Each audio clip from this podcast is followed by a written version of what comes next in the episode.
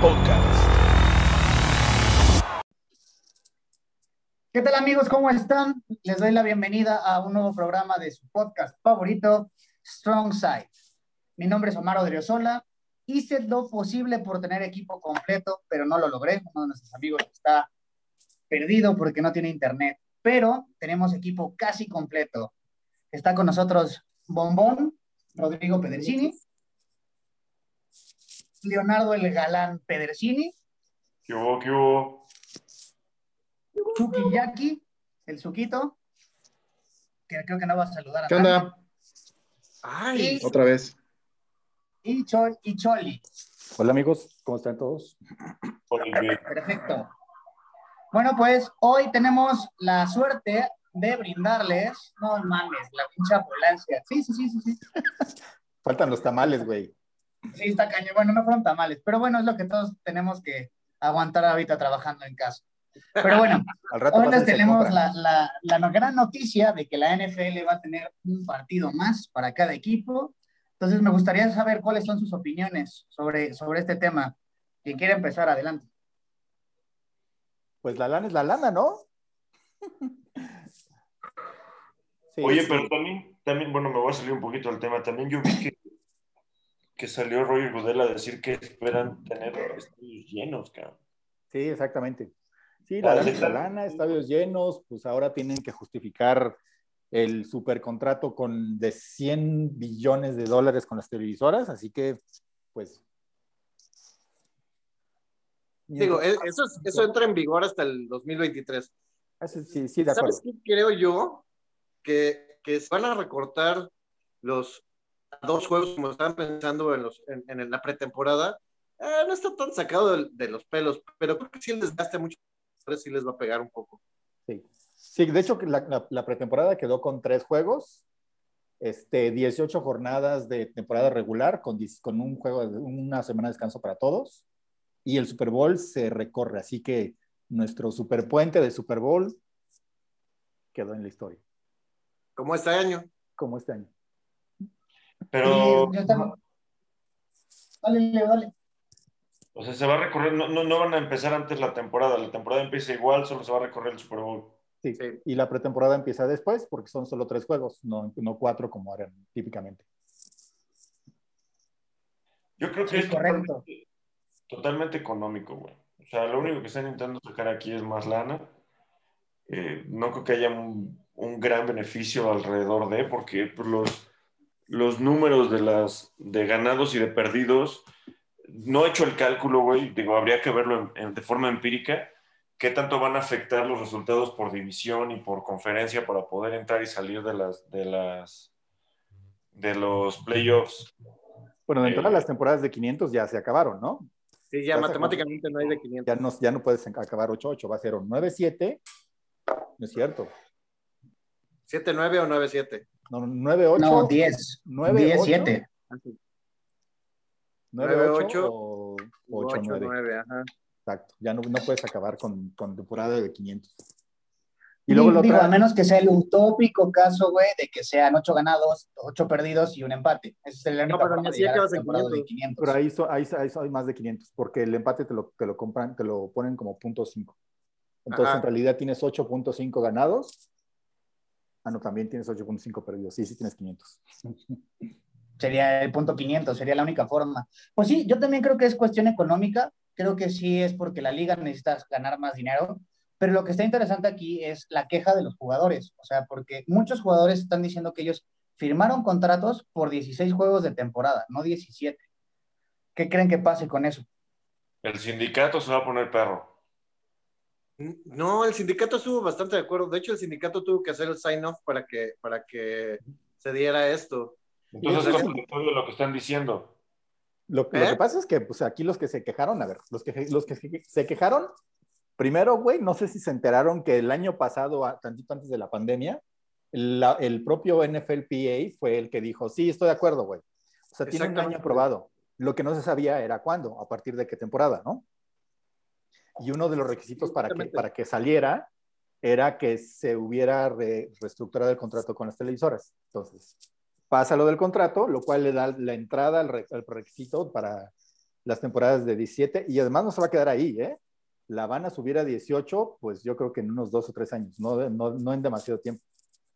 Probablemente Sí. ya cuando sea lo de las televisoras en, en el 2023. O sea, temporadas de 17 yo creo que vamos a tener poquitas y luego van a subir a 18. De hecho, la idea de subir a 18 juegos también va de la mano con que se supone que va a haber dos nuevas franquicias. Es, es un tema difícil y está ahí todavía un poco en, en- en grises, pero está la, la idea de que una vez que haya 18, 18 jornadas, se abra la, la- la puerta a más franquicias. Y los jugadores que están quejando, pues que no mamen, se hubieran quejado el año pasado cuando el NFLPA dijo que sí. Ahorita nomás están lloriqueando. Sí. Digo, estoy de acuerdo. hecho, el que, problema real son los contratos, porque los jugadores como tal sí tienen razón, amigo. O sea, ellos cuando firman, o sea, por años, firman por el número de partidos que van a participar. y de hecho les Y pagan ahorita por les semana. están cambiando eso. Sí, de hecho les pagan por semana. Se los van a pagar Es menos. que tampoco por- se los quitaron, porque a la hora de quitarle, les quitaron un juego de pretemporada. Entonces, al final del día están ajustados a la misma cantidad de juegos. Pero no es lo mismo jugar una pretemporada que jugar un partido no. de regular. Pero te lo pagan igual, ¿no? Técnicamente no, pero como contractualmente sí, porque contractualmente estás jugando los, los- la misma cantidad de juegos. Físicamente, sí, yo creo que sí les pegaría, pero no creo que tanto por un solo partido. Es que sabes que cuando, cuando juegas pretemporada los cuatro partidos más los 16, como son ahorita, no hay tanta bronca, porque en las pretemporadas casi no entran los titulares, entonces Exacto. en realidad no tienen tantos juegos. Ahora, teniendo 17 juegos, sí, sí entran titulares, entonces Te van a obligar a entrar, claro. Exacto, entonces sí hay, sí hay cierto desgaste. Creo que también es un poco tirarle a, a que me paguen más. Digo, con cámara lo entiendo, porque él sí es caballo de batalla, él sí lo mete en todo Sí, el santo güey. Pero en general creo que si se hubieran quejado lo debieron de haber hecho el año pasado cuando todavía no se no, Aprobaba. no era- no estaba agree el, el tema. Digo, eso, eso también es por cuestiones de, de votación, güey. O sea, muchos jugadores que están en el sindicato votan o tienen un voto, güey. En este caso creo que fueron como 1.200 que dijeron que estaban de acuerdo y 900 que no. güey. Entre ellos Camara, ¿no? por supuesto.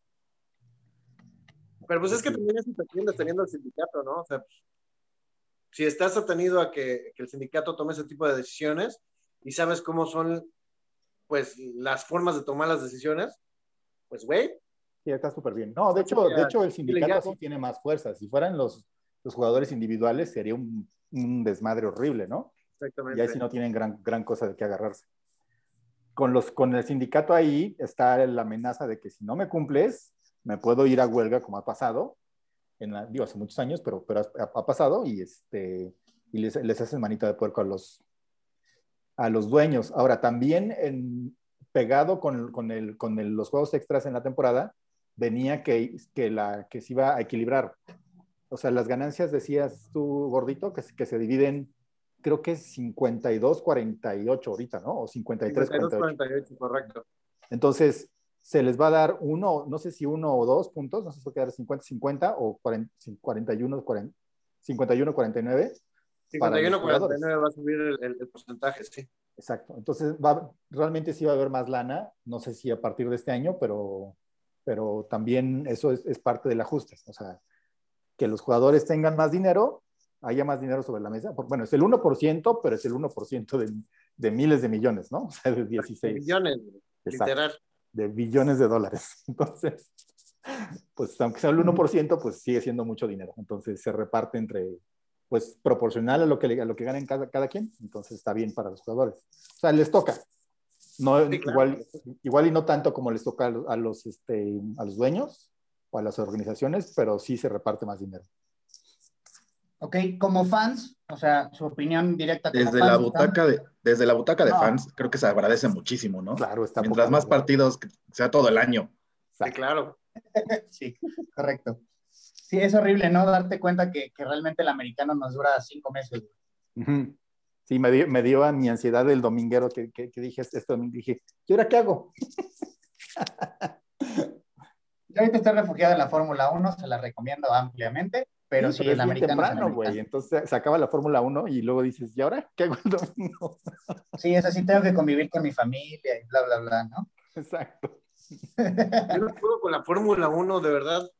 Me da tanta hueva ver nada más que dan vueltas y vueltas y Se vueltas. puso bien buena, además. adelante. Y tú, tú tienes una visión muy chiquita de eso, güey. No solo dan vueltas y vueltas y vueltas y vueltas. Es que es lo que yo veo, güey. O sea, es Por como eso, NASCAR. Se me hace eso. como NASCAR, pero más fino. Eres, eres ese, eres ese pseudo fan de la NFL que dice, ay, qué huevo, hay muchos tiempos muertos en lo que ponen el balón, se tiran, se... pues no, güey. O sea, lo, lo vemos otros de una forma diferente y aquí, pues, Moro y no sé los demás, yo también soy un asiduo fan de la Fórmula 1 y así como juego fantasy de NFL, juego fantasy de, de- de la Fórmula 1, ¿no?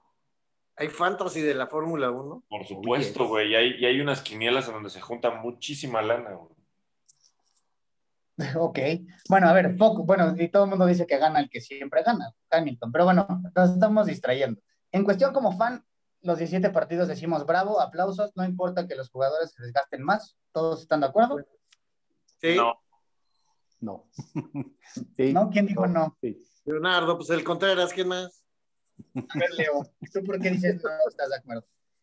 Eh, Porque de por sí las vidas eh, útiles de los jugadores son, las vidas deportivas son muy cortitas y el estresarlos aún más, o sea, el llevar al cuerpo a un estrés mayor, creo que va a afectar a la larga al propio fan y al propio este, negocio, porque vas a tener jugadores que duren menos tiempo, jugadores que sean menos eh, explosivos, van a, ten- van a hacer mucho este tema que hace la NBA, que es el- el- el el load management, que es eh, el andar eh, descansando a la gente para que puedan jugar y aguantar y todo, y económicamente eso impacta mucho y de repente se presta como a malas interpretaciones, porque si los explotas las 17 semanas en el remoto caso de que no se lesionen en 17 semanas, pues a lo mejor un güey que iba a vivir de corredor 6 años, pues a lo mejor y te dura 3, güey. Y de ahí a que sigan subiendo corredores de college, que sean del nivel y que nos representen un buen negocio, yo creo que cada vez vamos a empezar a tener menos jugadores. Yo creo que un juego es muy, mucha exageración eso. O sea, Igual. Porque, porque hay, hay, hay jugadores que toda su, toda su vida juegan playoffs y pues no les, no les, no les reditúa en, en bajar su ritmo. Digo, ahí está este Tom Brady, güey. Bueno, Brady sí, sí, es la excepción, pero- ¿no? Su vida ha jugado 22 juegos. Pero tú estás pensando en un cabrón. ¿Cuántos corebacks se filtraron para que saliera un Tom Brady, güey? Sí, él es muy es la excepción de todo, por ¿no? un partido más no creo que sea tan, tan drástico. O sea, no es como jugar 100 juegos en la NBA. Creo que un partido, sí creo que va, a afectar en cuanto al rendimiento, pero no creo que con las vidas. A ver, güey. Los de, por ejemplo, los que juegan rugby, cuando se juega el mundial, los partidos se juegan a veces hasta cada dos semanas, güey, o semana y media mínimo, y aún así hay güeyes que no aguantan y son muy, muy, muy separados. La verdad, creo que el esfuerzo físico y la carga está muy cabrón. Y, y en ciertas posiciones, no creo que en todas, pero en ciertas posiciones, hablando específicamente, por ejemplo, de corredores, vas a tener una baja increíble de corredores. Bueno, sigues teniendo, ¿no? Corredores es- ha- siempre ha sido la, pues la posición que menos dura. Creo que el promedio de, de duración de un corredor es de 3.5 años, así súper baja. En cambio, tackle ofensivo pues es mucho más alta, ¿no? Es de, por ahí le pega a los 10 años, 8 o 10 años, por ahí, de los buenos. Ok, entonces, por ejemplo, para que estés contento, Leo, lo que tienes que hacer es como un pequeño ajuste. O sea, en vez de que tu roster final sea de 53 jugadores, lo podrías subir a 63. Sí, eso, eso yo creo que de- debería suceder. Pero ese 63 implica la util- ese punto adicional del que le dan de dinero, ¿se va a ir en ellos?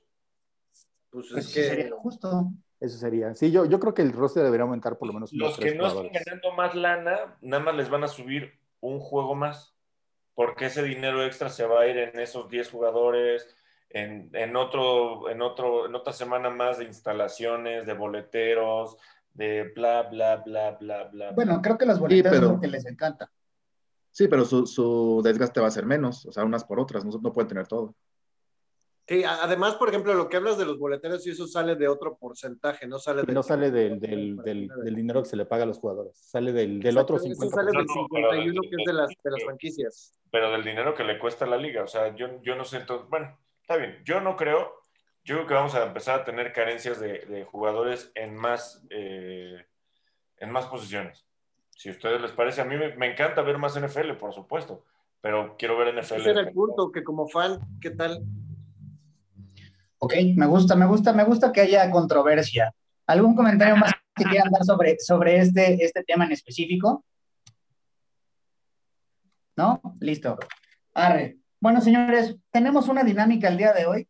Bueno, yo sí me Este- gustaría decir otra cosa de- sobre eso. El- A ver, vas, vas, vas, dale. me, me gusta el, el- el- el- la, la dinámica que pusieron, que sean división contra división a, a- a diferentes niveles. Digo, eso abre juegos buenos, ¿eh? En- que en- entre, por ejemplo, va a haber un Kansas contra Green Bay, va a haber así varios juegos bastante, bastante buenos desde este primer año.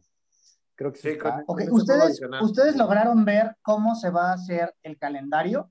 Yo vi que es división contra división, el más malo contra el más malo, el más- Sí. mejor contra el mejor, exacto. pero no sé cómo decidieron las, las divisiones. Tampoco, pero, pero creo que va- seguramente va a ser, va a ser irse rotando, ¿no? O sea, de, vas contra la- las cuatro divisiones y en cuatro años te vuelves a enfrentar con la, con la misma división de la, de la otra conferencia. Sí, sí, sí, yo creo eso perfecto. O sea, de hecho, yo lo que vi es que va sur contra sur, este, Norte contra norte. la de Dallas es este, este contra este, pero la suya es la que, la de San Francisco es la que cambia. Va la de San Francisco contra la norte, Contra la norte. ajá, y viceversa. Norte de la NFC contra la este del, la- de la AFC. Exacto. Sí, pero, pero Por eso no le encontré una lógica. O sea, a lo mejor es la mejor división de la contra la mejor división de la americana. O sea, la verdad es que no sé. no sé, pero, pero para, ser, que, ¿eh? para, que sea- para que sean de todo- todos contra todos, se- debe ser un ciclo, ¿no? De cuatro años. Hay que ver el año que entra. Sí, Así es. sí, sí, sí, eso es correcto. Pero tienes razón, o sea, nos van a dar buenos juegos. O sea, Sí, por lo menos juegos, cuatro por- son sobre todo porque, porque es el primero de una división contra el primero de la otra. Y el segundo de una división contra el segundo de la otra. Igual ya el, el tercero contra el tercero y el cuarto contra el cuarto. Por ejemplo, San Francisco-Cincinnati, pues igual y no está tan chido, pero, pero sí va a haber un, un, este, un Seattle contra, contra Pittsburgh, ¿no? Que es un remake de un Super Bowl. Y que un Cincinnati San Francisco, ¿no? Pues, Es un remake de dos Super Bowls, ah, güey. es un remake de dos Super Bowls, exactamente. Bueno, ¿qué me, qué me dices de un, de un Atlanta, de un Falcons Jaguares Buenísimo, güey. en uno? Pero el otro güey es, es, es Tampa Ese es el Tanking Bowl. el Tanking Como Bowl del, del, del, Falcons, del- es un del Bababowl, 2021. amigo. Ese sí, debe ser el Bababull. Chas. Este año es el nuestro, este es nuestro año. Pero bueno, ¿algo más o ya ahora sí lo acabamos? Ya, ahora sí. Vale. Perfecto, señores. Entonces, este programa decidimos hacer una dinámica que es ver qué equipo va a seleccionar a, o sea, ver a qué jugador va a seleccionar cada equipo. Se O conoce como un mock mock draft. draft. Exactamente. Se conoce como mock draft. Es el primero que hacemos, así que no nos, no nos juzguen tanto, vamos a hacerlo lo posible. La dinámica es la siguiente. Al azar hicimos una lista de, de nuestros nombres y los repetimos uno y otro. Entonces, este, cada quien va a tener el pick de un equipo, lo va a decir a qué jugador selecciona, por qué, se va a poder discutir y listo. ¿Vale? Entonces, como es mi programa, yo decido empezar yo, no, no es cierto, sí tocó. Entonces, Moro is on the clock. Morris on the clock. En el, en el primer pick global, con los Jacksonville Jaguars, seleccionarán a Trevor Lawrence de Clemson. Ok, mi justificación es no hay justificación. Definitivamente no pueden darse el lujo los jaguares. no pueden darse el lujo los jaguares Qué pinche de, de dejar ir a, a los que todo el mundo dicen que es el, el mejor coreback de la historia. Yo creo que eso dicen cada, Cada año. en lo personal. Por lo menos como cada, Cada año, exactamente. años. Exacto, siempre dicen lo mismo. Pero bueno, en, este caso dicen que es el próximo Andrew Locke. Andrew Locke para mí no dio tantas buenas sorpresas, entonces no lo veo tan bien. Pero mira, si nos vamos a ir específicamente en números, es un jugador que tuvo, estuvo tres años nada más en colegial. Jugó eh, 36 partidos, ganó 34 y perdió dos. En pases de anotación está 90 pases de anotación contra intercepciones. Entonces, tal vez la gente o los, los que analizamos este deporte le estamos dando un mayor valor del que es, pero por lo menos en números está justificado.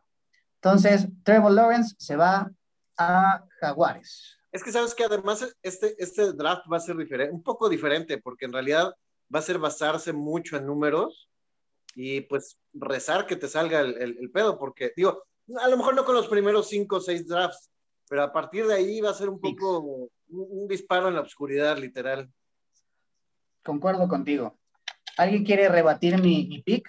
No, No, ah, es irrebatible, creo. sí, no, pues no. El Moro tiene la razón, como siempre. Él ya hizo su Pro Day. Ya hizo. día- Ya hizo su Pro ya. Day, le fue muy Ya. bien. Lo hizo bastante. O sea, es me- medio limitadón, pero lo que hizo sí salió bien.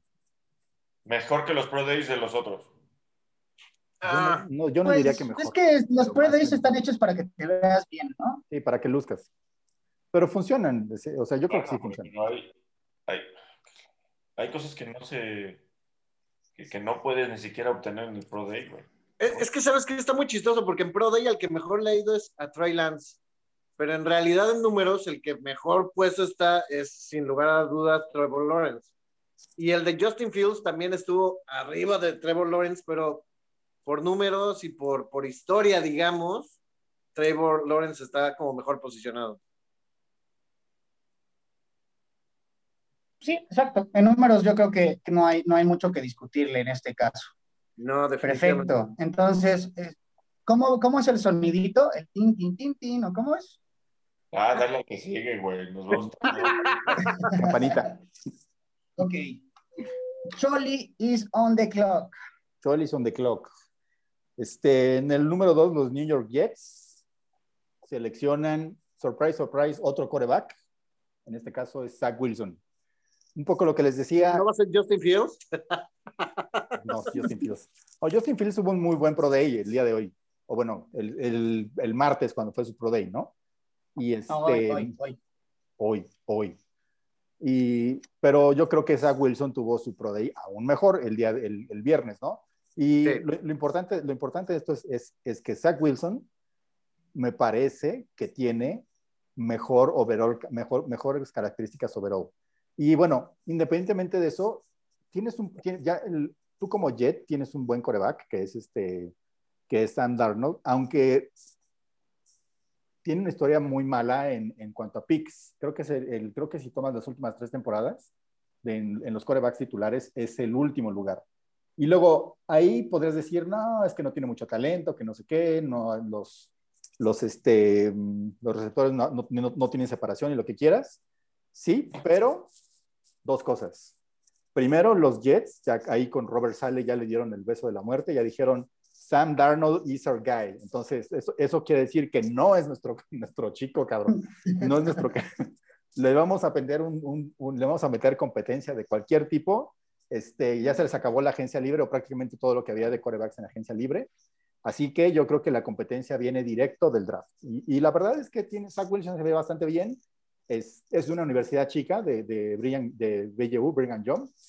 Y, este, y los jugadores que han salido de ahí típicamente tienen como la cabeza muy bien, muy, muy bien puesta. O sea, este, un poco entre, entre el, enfoque muy religioso que le dan y muy de código de honor que tienen en esa universidad, este, salen como muy, como muy en, un moldecito de, do- donde no se portan mal, no tienen problemas de de extra cancha, son jugadores muy enfocados y etcétera, ¿no? Y No, este, no vaya a ser un tivo, güey. podría ser un Tibo, exactamente. No, pero Tibo estaba en Alabama, ¿no? Del equipo de Florida del que salió, donde Ah, la cierto. Tivo era, era de Tibo Florida. estaba en, en el equipo de los asesinos, es cierto. Del, de los racistas, estos amigos. No, pero, pero Tivo venía de, de una, de una high school súper religiosa y, y este, privada y bla, bla, o sea, algo así. pero son contextos diferentes. Sí, pero llegó a la universidad en Florida y se volvió loco, evidentemente. No, para nada, Pero bueno. sí, yo igual. Bueno, el punto es, yo no creo que los Jets deban eh, dejar pasar la oportunidad y este, muchos, muchos dicen el que, que, que Robert Sale le va, a- le va a tirar para ahí a Shanahan, le va a decir, güey, no, te- voy, voy a- voy a, voy a seleccionar un Edge, algo así. Por más paro que quieras tirar, la verdad es que es una oportunidad de oro tener a este cabrón ahí. Si sale un boss, de todos tienes a Sam Darnold, ¿no? Y, y, eso, y con eso tienes para, para vivir este año o el que sigue. O sea, pero de plano crees que no, no van a vender su selección. no lo creo, la verdad. Yo creo que yo, yo me la quedaba y empezaba la temporada con Sam Darnold en lo que, en lo que Wilson este, en lo que Wilson madura o, sea, o pues sí, adquiere más, este, pues como que se adapta a la velocidad del, del, del fútbol, del, del, fútbol profesional y a, y a que tengas más, ¿cómo se llama? Más selecciones cuando estás leyendo la ruta, ¿no? Creo que ese es el, el punto más difícil cuando un, cuando un coreback pasa de, de, de, de, colegial a profesional, que no, que no tu primera, este, tu primera opción es la que, la, la, la, que necesariamente es la que va a estar abierta, ¿no? Sino tienes que buscar la segunda, la tercera, la cuarta veces o extender la jugada. Y él tiene unas características súper buenas para hacerlo. Así que en el 2, los Jets. Perfecto. Entonces, en este caso va... A ver, a ver, ¿quién, ¿quién, va a discutir ahí? Yo sí veo rápido posibilidades de que se, se que llegue a vender ese pick, este Jets, pero tendría que ser un trato tipo Miami 49ers, o sea, que sea como muy buena. O sea, si te regalan tres picks de, de primera ronda, ahí podría darse sale el lujo de venderlo. Si no, no. Si no, y tienen que ir por un quarterback. Y estoy de acuerdo con que sería Zach Wilson. Va, perfecto. Entonces, Zach Wilson. Entonces, Leonardo is on the clock. Eh, vamos a seguir prácticamente bajo la misma línea, yo creo que por lo menos unos picks.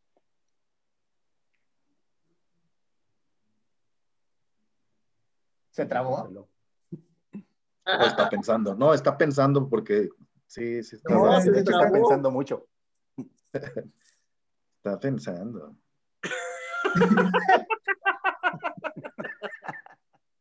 Creo que lo perdimos. Yo creo que lo Ya perdimos. lleva 30 segundos de su minuto. Bueno, ¿a quién creen que hubiera elegido este carnal, Leonardo, con sus 49 de toda la vida? Yo digo que hubiera elegido, híjole, a Trey Lance. De acuerdo. De acuerdo. Sí, Trey Lance. O sea, ¿estás de acuerdo que 49 tiene que ir por coreback? Por eso hizo ese movimiento, por eso gastó tres picks de primera y uno de tercera, ¿no? Sí, a huevo. No hay Pues, forma que. Todos ya dijeron, o sea, sí dijeron, pues es que vamos por un coreback y vamos a ponerle presión a, a- A a Jimmy. Perdón, perdón. Se me se desconectó tantito esto. A ver, Duda, ¿a quién hubiera seleccionado, güey? ¿Qué? Perdón, ¿cómo que? ¿A quién ¿A quién hubiera seleccionado? Es que intentamos adivinar.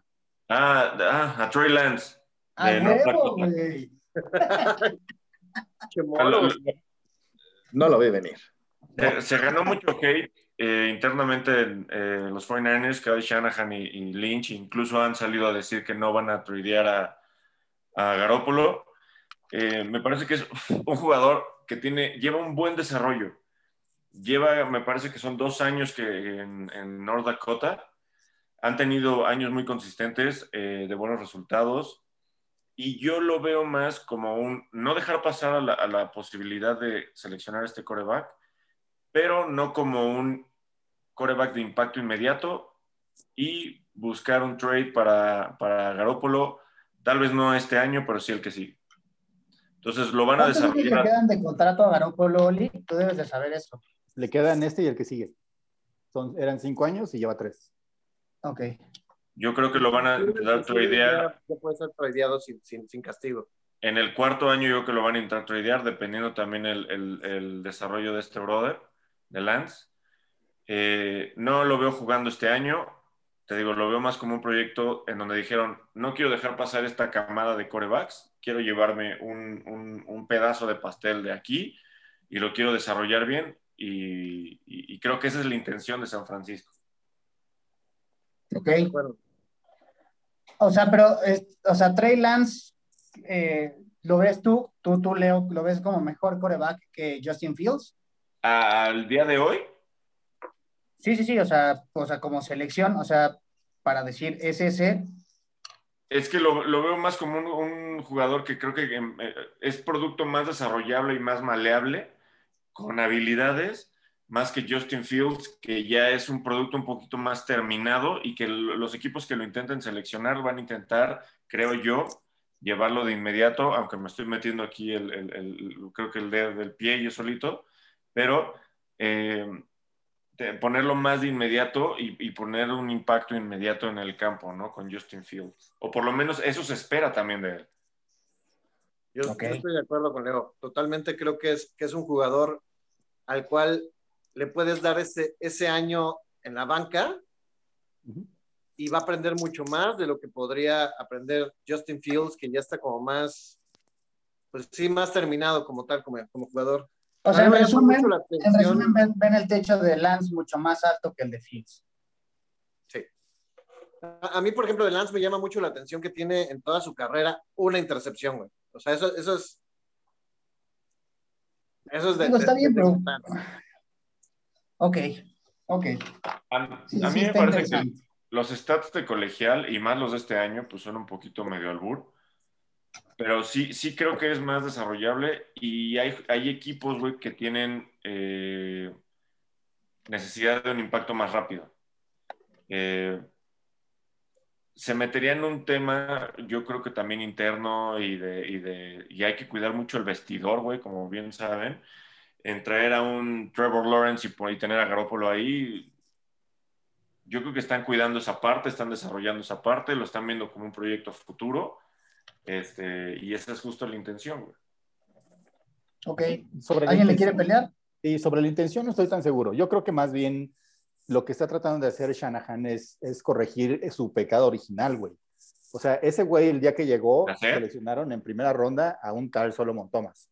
Y lo seleccionaron por encima de, de este... De, Pero eso siempre pasa, Oli. O sea, ahorita seguramente en este draft que estamos haciendo, seguramente va a haber un pick más alto y va a haber jugadores mucho más abajo que van a tener mejor resultado. Sí, pero, Es pero, pero este güey, fíjate, se les escapó un tal Pat Mahomes, igual lo conocen, un tal de Sean Watson, igual le suena. Entonces, Pero no todos son Bill Walsh, en donde tienen la, la bola de, de vidrio, güey, y les dan los picks que necesitan. El carazuco. exacto. Pero el, Y el además, chiste en es ese que momento, es- probablemente ellos creían que no necesitaban un quarterback tan urgentemente como un- una defensa. Y No perdón, mames, pero güey, empezaron esa, güey, empezaron esa miedo, temporada con, con este, con este, ¿cómo se llama este güey que está en, en- en el eterno ahí de, de Pats? ¿Cómo se llama? El eterno de Pat. Belichick. No, no, no, No, el güey. suplente, güey. El este que va y viene a todos El lados. peloncito. El- ah, se me olvidó. Ah, Seaman. No, no, no. Ok, Ya, no importa. Pero, pero eso es lo que te digo. ¿Cómo, cómo, cómo inicias la temporada pensando en que ese güey te va a ser la solución? Claro que no fue la solución. Pusieron a CJ Better en el, en el juego 3, según recuerdo, o en el 4 cuando fue contra Washington. De plano, de- de- Shanahan dijo, ya me cansé de este cabrón. Sentaron a, a- al veterano y pusieron a, a CJ Better, ¿no? Después ya llegó Jimmy G en el trade con los, con los, este, con los Pats y pues todo eso mejoró la situación. Y ahora están diciendo, bueno, la verdad es que sí necesitábamos hacer un pick de primera ronda y teníamos el pick número 3 global. Y, este, y ahora pues están haciendo justo eso, hacer ese pick número 3 global. Entonces, no lo veo tanto por la, por, porque les esté... Bueno, es, es, este, esta clase de quarterbacks sí es mucho mejor, o bueno, parece ser mucho mejor que muchas, ¿no? No, he- por ejemplo, con respecto al año pasado, pues sí se ve bastante mejor. Estamos hablando Bueno, de, que, sí. tal vez haya cinco o seis picks de primera ronda de quarterback, entonces pues sí se ve mejor. Entonces ahí están aprovechando, nada más es decir, bueno, nos equivocamos, este Garópolo pues no es buen jugador, pero se lesiona mucho y pues ching. Entonces, por eso, solamente eso, la, la razón no es tanto que sea Trey Lance, a mí me parece que Trey Lance Ok. y Fields lo harían bien los dos, pero este pero más bien es la oportunidad, o sea, no dejarla pasar. Listo. Qué bueno que San Francisco fue de los primeros. Venga. todavía hay más, amigo. Además, Venga. Más para hacer Bombón, bombón is on the clock con mis poderosos Falcons. Bueno, yo, yo con los Falcons lo pensé mucho en ir por un quarterback, pero al final del día creo que tienen un quarterback que les puede dar un- unos cuantos años más y tener otro pick. Y yo voy por Kylie Pitts, tight end de los Gators, porque creo que es un, un- un- un gran asset para esa- ese, ese equipo de, de receptores que tienen, tener un receptor, un, una ala cerrada tan, tan, tan bueno y productivo como, como es Kylie Pitts. Creo que, creo que va a cerrar bien esa ofensiva porque también es bueno bloqueando este, este brother, entonces creo que les va a echar mucho la mano a, a los Falcons. Yo concuerdo perfectamente con ese pick, la verdad. ¿Alguien lo quiere discutir? gran, gran que decir, o más que decir de eso. La verdad Nadie es que a los Falcons. lo que, la- lo que dicen es que este güey es como un fuera de serie. O sea, como ala cerrada es, es otra, otra onda. O sea, se puede, puede se- alinearse pegado a la línea o como receptor. El mismo discurso de siempre de los que están en los primeros drafts. Y como dice sí. Oli, pues a lo mejor y después tienen que hacer ahí correcciones y todos los picks estuvieron mal. Pues sí, en eso tiene Bueno, razón, eh, pero... Todos los picks son un albur en realidad, siempre. Ok, sí, pero estadísticamente, de acuerdo, de acuerdo a, la- a las características de este, este güey, pues es justo lo que necesitaban los Falcons. De acuerdo. Sí, a lo mejor es un albur y a lo mejor al final no va a salir lo que tú esperabas de ese jugador, pero lo que necesitan los Falcons es eso. Yo creo que lo que dice Zuko es cierto, es numérico, güey. A ver, yo ocupo esto y alguien que me dé en estos lugares porque mi estadística, mi matemática dice que ahí ocupa y que este güey es la opción. Y siendo Y yo los Falcons que, que, que no doy ni una y ninguna posición, bueno, pues en la que más necesito, pues ya ni modo. Este güey nunca se mete en el programa y llega a joder. Está bien, llegaremos a los Raiders. ok, ya hablaste entonces. Zuko is on the clock. Ok, yo fui por, eh, para los Bengals, eh, tomando en cuenta que eh, el año pasado, la temporada pasada, este Burrow necesitó mucha ayuda, incluso se estuvo, se las- se fue- estuvo lesionado de la rodilla, si no me equivoco. Eh, rompieron todo, pobre necesita cabrón, una línea ofensiva perra. Y. Penny Sewell, o no sé cómo se pronuncia, Sewell según yo. eh, Babeaste un poco. ¿eh? Babeaste un poco ahí con el Peney Sewell. Eh, Penny Sewell. No había visto tu eh, comida, de gordito. Oregon, siendo el rankeado el segundo mejor prospecto eh, global en el país. Eh, creo que es justo lo que necesita, hablando, hablando como estábamos diciendo de, de- de los Falcons, es justo lo que necesita el equipo. Una línea ofensiva que le eche la mano con todo lo que tiene a Burrow, porque es lo, justo lo que necesita. Y siendo un cabrón tan, tan, tan grande, pesa 150 kilos y casi dos metros, es bastante movido, se sabe moverse, vaya, tomando en cuenta su altura y peso. es Riquísimo. es bastante hábil. Digo que estaba bien, va bien. Y tiene unos brazos. mm, Tiene un, No, un pero hombre es- de pila. La habilidad que tienen los pies, es, es- es- nadie lo pasa. Creo que, es, creo que es bastante buena elección para defender a este, a este cabrón. Pobre este cabrón. Sí, este Ahora, pobre espero que esta vez, este vida. año, sí le salga, ¿no? Eh, ¿No, no le salió con burro? Pues no, sí, al contrario, ese güey rompió, rompió madre. No, la verdad es que sí le salió. Pero Creo yo, que yo- sí yo lo- yo veo que es un buen pick, la verdad, porque, porque usualmente el tackle ofensivo es, uno de, es una de las posiciones que más se trasladan entre colegial a profesional, ¿no? No, no es muy diferente lo que vas a encontrarte entre colegial y profesional. Son los mismos jugadores que los edge rushers y, y los, y los in- linieros interiores los que te van a estar presionando, ¿no? Y son mucho de lo, muy, muy igual a lo que tenías en colegial. Entonces, claro que tienes que aumentar tu masa muscular, tienes que aumentar tu, tu juego de manos, y este, pero eso pues realmente nada más se trata de más entrenamiento. Sí, sí creo que fue un buen pick. Me parece que es buen pick. Por supuesto que fue un buen pick. Defiende a su. Por Peney. A Peney Sewell. Ok, pues entonces seguimos. Leonardo is on the clock. Ok, esta es la selección global número 6 de los Miami Dolphins. Aquí sé que va los Eagles. ¿Cómo? Que se intercambió con, los, con las águilas. Correcto, dentro del trade también con San Francisco, ahí acabaron moviéndose todos. Creo que Miami, aunque tiene necesidades de, de- de muchos otros jugadores, eh, voy a decir un jugador, que sería Justin Fields, para mí que sería el, el- el- dentro de las opciones el más alto. Pero creo que de fondo lo que van a intentar hacer los Dolphins es eh, sacar más selecciones de picks. Eh, no creo que necesiten un coreback, pero, pero no creo que vayan a irse por un running back, que es lo que necesitan tan alto. O sea, yo, yo creo que ese, ese va a ser otro movimiento que van a hacer los Dolphins ahí. Justin Fields es, es un jugador que igual después les podría dar eh, respuesta. Tienen a Brissett. Tua, Tua creo que es un volado. O sea, tú dices que dijeron tú es our guy, lo cual quiere decir que tú se va a la chingada. No, no, no, no, no, no, no, no. No. Yo dije, si tengo que seleccionar a un jugador, tiene que ser Justin Fields. Porque tienen un buen tándem de, de corebacks. Tua tuvo una lesión muy fuerte de cadera y a lo mejor pudieran estarse protegiendo ahí un poco, pero yo creo que lo que van a intentar hacer es sacar más picks de ese trade. No digo de, de ese. tu selección obligatoria, tradear y sacar más picks. Ah, ya, ya, ya te entendí. O sea, tu selección obligatoria sería Justin Fields y vas a poner a competir a Brissett, Porque- a Tua Fields. y a Fields. y, y- y lo pongo ahí solamente porque es el que está más arriba en, el, en, en- en los jugadores disponibles. Ok. Ok, yo, yo no estoy de acuerdo con el pick. Yo Digo, yo no, yo no confío en lo absoluto en, en Tua, pero no, no sé si mi respuesta sería ponerle más presión. Digo, si ya lo traté de la chingada la temporada pasada, lo cobijaría tantito en eso, creo, no sé. Pues no sé, mira, la verdad es que últimamente ha pasado, o sea, pasó con, con el propio Miami, que, que tuvieron ahí a Rosen y, y luego, luego se trajeron a Tua, pasó con, este, con Arizona, que también le tuvieron una temporada de...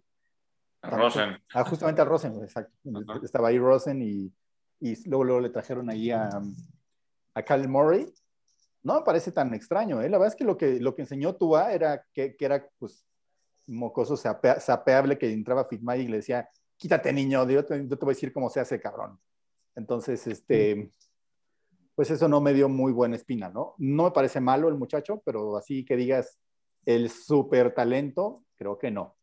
Entonces, creo que es, es- a, mí no me parece tan descabellado que los Dolphins, sobre todo porque los Dolphins hicieron el trade-up, o sea, de- el 12 de los 49ers, si fueran a elegir un, un running back o un wide receiver o algo así, lo pudieran haber tomado sin problemas en el 12. Entonces, este. ¿por qué hacen el movimiento hacia el 6? Creo que, creo que no, no, sí está dentro de lo posible que vayan a ir por un QB y, y tirar a tú a la basura o hacer un trade, como dice Leo.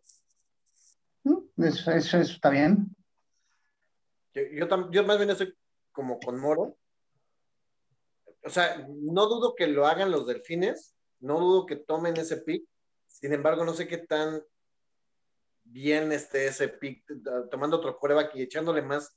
O sea, tienes a, a que digo, no es mal coreback, y tienes a tú ahí, y todavía le avientas otro ahí al, al, al, al fuego. O sea, sí, sí siento que, que, digo, de por sí los Dolphins tienen cinco picks en las tres rondas primeras de esta temporada. Entonces tienen suficientes picks para armarse bien y armar bien un, un, un equipo para Tua. No sé, no sé si sea lo, lo, lo, lo, ideal. Entiendo el punto y el por qué hicieron el trade-up y creo que van a ir por un quarterback. Nada más no estoy de acuerdo. Ok, yo tampoco. Vale, pues continuemos. Moro is on the clock. Ah, yo, sí, soy yo. Ah, O sea, tú, Moro.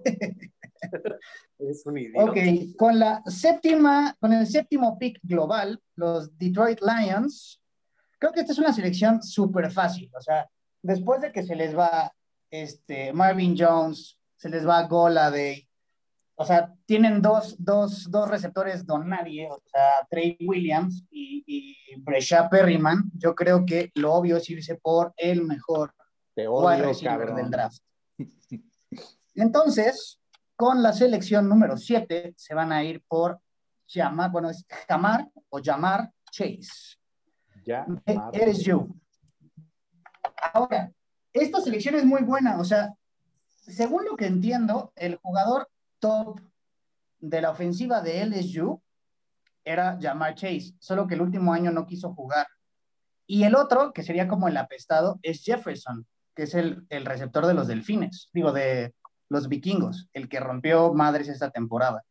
Entonces, digamos que si lo vamos a medir con eso, creo que es el mejor receptor que hay en la lista. Entonces, lo necesitan los Leones. Ese es mi pick. Chale, yo estoy muy de acuerdo contigo que necesitan al mejor receptor posible. Sin embargo, no creo que sea él. Pero bueno, ahí, ahí, ahí podemos pelear. Yo sí creo que es él. Yo creo que es el, el- el ganador del Heisman. Siempre le digo Davante Adams, como me lo recuerdas a cada rato, pero es, es este, Davante Davante Smith. Smith. pero, Davante Smith. él. Pero bueno, entiendo por qué van por un, core- por un receptor, porque les surge ahora que trajeron a un nuevo quarterback. Super coreback, Jared Goff. Ajá, sí. O sea, alguien tiene que, que cachar todos esos balones perfectos que lanza y sin presión y sin miedo. Esas pinches palomas muertas, cabrón. Por eso necesitan al mejor, güey, al mejor posible. Para Yo mí creo es ese, para mí es el de LSU. Hubiera empezado creo un rebounder de la NBA, güey, así. Yo creo que Moro, Moro tiene razón, güey. Si te fijas, históric, bueno, no históricamente, pero en los últimos años, los mejores receptores que han entrado a la liga vienen de LSU. O del Beckham, eh, No. Jefferson. Y Alabama. Lo- Los No. dos, yo creo que los dos, Alabama y LSU. Y de Alabama dónde es una. Smith? Alabama. Exacto. Ahí hay una discusión. De hecho, todo el mundo cree que el otro de Alabama es mucho mejor que, que él. Son diferentes, pero luego lo pelearemos. Vamos a ver al ratito. Perfecto. Entonces, Choli is on the clock. ¿Quién sigue? Carolina Panthers. Correcto. Sí. 8 global. Ok, bueno, las Carolina Panthers seleccionan en el 8 global a Ting. Davante Smith, exactamente, el ganador del trofeo Sí. Heisman, que dice el gordito. Básicamente, ellos perdieron a este Samuel, se lo mandaron a Chicago. Entonces tienen, tienen, que, tienen que cubrir ese hueco. Y este, digo, tiene sus problemas este jugador, sí, este jugador, eh, un- el principal es el peso, o sea, él pesa como 77 kilos, o sea, no, no es un, le falta mucho desarrollo muscular para estar al nivel de un receptor de la, de la NFL, pero creo que eso es fácil de corregir. Eso es solamente con, con dieta, ejercicio y todo eso, pues lo pueden subir unas buenas 10 o 15 libras y, y para que esté pues en un peso aceptable. Pero es bueno el muchacho, la verdad es que, pues, que haya ganado el trofeo Heisman, que venga de, pues, de, ese, de ese programa ganador por excelencia, le da Con eso. y- Sabian. Con, con Nick Sabian, exactamente. Y este, pues para Carolina Panthers necesita, necesita toda la, la ayuda. La verdad es que si hubiera estado aquí ah, todavía libre Justin Fields o, o este o Trey Lance, hubiera seleccionado eh, para, para, para los Panthers un QB. Pero la verdad es que a mí, a mí se me hace que Mac Jones todavía no, no va a, subir- a salir tan rápido. Y, este, y, todavía, y Carolina le falta mucho a su equipo. O sea, to- todavía no está como para, como para estar diciendo, oye, estamos en modo, en modo desesperación y vamos a, a por el coreback que sea. Oye, Así pero que, ¿quién, les, quién va a lanzar en, en Carolina? Pues ahí está Teddy Bridgewater. Super Teddy. ok. Ah. Dijo, yo, creo, yo no estoy de acuerdo con el pick. O sea, yo me hubiera ido definitivamente por el mejor coreback disponible, quien fuera. Pero, o sea, tener al segundo o primer mejor receptor de- del draft creo que es algo positivo para las Panteras. Algo tienen que, hacer con eso. Sí, de acuerdo. Creo que, creo que yo también estoy como con Moro, iría por un quarterback porque Bridgewater no es malo, pero, pero todo te interceptan. Digo, te hacen las mismas anotaciones que intercepciones, pero pues no es tan bueno ese asunto, ¿no? Eh, pero no es mala la, la, irse por un receptor tan bueno, tampoco es una mala opción. Creo que es, es, esto es de dos. O sea, tanto el coreback como los receptores tienen la culpa de tantas, de tantas intercepciones. Entonces, y eh, decía Oli que cubriendo ese hueco, pero más bien yo no veo que está cubriendo un hueco, yo creo que están metiendo nitro a, la, a, a los receptores, a esa línea para de, los, de las panteras, y creo que ahí puede hacer la diferencia. Creo que ahí Teddy puede, ahí, ahí es donde podría brillar. Ok, ¿tú crees que si alguien mejor le cacha, va a mejorar Teddy? Yo creo que sí. Yo creo que tiene ya la opción de manos seguras. De No, acuerdo. definitivamente mejoraría, pero ¿qué tanto? Ese es el punto. A fin de cuentas, la, la- mejor no te la- hacen la 20 ofensiva de Carolina está basada 20. no en Teddy, sino, sino en, en- en Christian McCaffrey. Entonces, ese es, ese es como, como la base de esta, de esta ofensiva. Entonces, lo que necesitas hacer que, que sea Teddy, pues es este, que, no, que disminuya su cantidad de errores, que, que CMC se mantenga sano. Tengo y, opciones. dar- darle buenos targets, básicamente. O sea, que, que el- los pases, super pases de Teddy, pues sean buenos. Y, los, y Si haya le que los- enseñan a lanzar a, a Christian McCaffrey, que todo lo hace bien el desgraciado, ¿no sería mejor?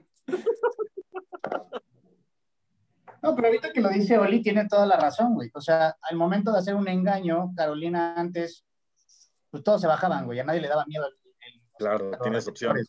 De acuerdo. Exacto. Ahorita, pues ya dices, si me bajo, pues ya está este güey que dicen que es bueno, tengo que cuidarlo tantito. Y mira, Curtis Samuel no se me hacía malo, de hecho se me hacía de los de, de como del media tabla para arriba, pero creo que le faltaba. Era- no, no sé si era un completamente un receptor one, o sea, era más bien como un como un dos bueno, ¿no? Sí, Oiga, correcto. Que creo que es lo que va a ir a hacer a, a A Washington, ¿no? Correcto. Vale, pues, pues entonces, el pick 9 es para tun, tun, Oli is on the clock. Ah, me tocó el ticket de todos, dos seguidos. Ok. Sí, claro. Esto es al azar, güey. Es para ver quién es chingón. Ok. Pick 9 es el de los Broncos, ¿ah? Denver Broncos. Sí. Correcto. Yo creo que los Denver Broncos deben seleccionar algo para su línea ofensiva. El tackle ofensivo, Rashawn Slater. Básicamente, el- el- el- la lógica es esta. La verdad es que en, en la agencia libre, Denver agarró un súper buenos, súper buenos contrataciones. Creo que la, la defensa de, de Denver ahora sí subió unas cuatro o cinco rayitas de categoría. Me parece que está quedando muy bien armada. Y ahora, del, otro lado del balón, mucho de, de este, de los problemas que hubo la, la temporada pasada fue que usaron a ¿cuánto- ¿cuántos. Hasta- Bueno, unos Sí, fueron de hasta un receptor, ¿no? Pero eso fue por el COVID. Pero sí se vio que lo que necesita, lo que necesita tener Drew Lock ahí es tiempo, porque pues el muchacho todavía le falta un poco de madurar. Yo le daba todavía esta temporada para, para que sea, para ver si va a ser bueno o no, hacer ser la promesa que, que parece que, o que parecía que era al final de la temporada de 2018, digo 2019. Y este, la temporada pasada pues le fue muy mal, pero, pero creo que mucho fue por la presión que tenía, ¿no? Entonces corrió por su vida, le pegaron mucho, este, lo lesionaron varias veces, tuvo que entrar el suplente, el suplente, el suplente, entonces creo que necesita protección. Entonces, tackle ofensivo, Rashan Slater aquí para, para asegurar que, este, pues que, que esté vivo, te esté vivo Drew Lock toda la temporada. Me parece un excelente pick. La verdad es que no tengo mucho que pelear. Creo que eh, los, los Denver Broncos en eh, la agencia libre han llevado, han reforzado mucho la defensa. Lo único que tal vez podría faltarles para mí sería un linebacker, pero el pick se me hace ideal. Hay que darle tiempo al pobre niño. Sí, pobrecito. Lo- la verdad es que de los que están todavía en veremos, me parece que es de los mejores. Entre él, por ejemplo, y Daniel Jones, me parece que Daniel Jones ya está más quemado. Hay que ver qué hace Daniel Jones ahora con todo, con todo el, el capital de wide receivers y targets que le, que le mandaron. Y este, pero pues entre, entre ellos dos, la verdad es que me parece más talentoso, por, sin duda, Drew Lock. ¿Ok? ¿Alguien más quiere pelear el pick? ¿No? No, creo que esa idea de, de, de, de cuidar a Drew Lock, creo que es lo correcto. O sea, pues es que era donde, donde le, le- les hizo falta, les hizo falta el coreback y no fue tanto la culpa del coreback. O sea, no dejó de, de demostrar que fuera malo o algo así. Más bien, pues se lesionó. Ok. Perfecto. Entonces, Bombón is on the clock.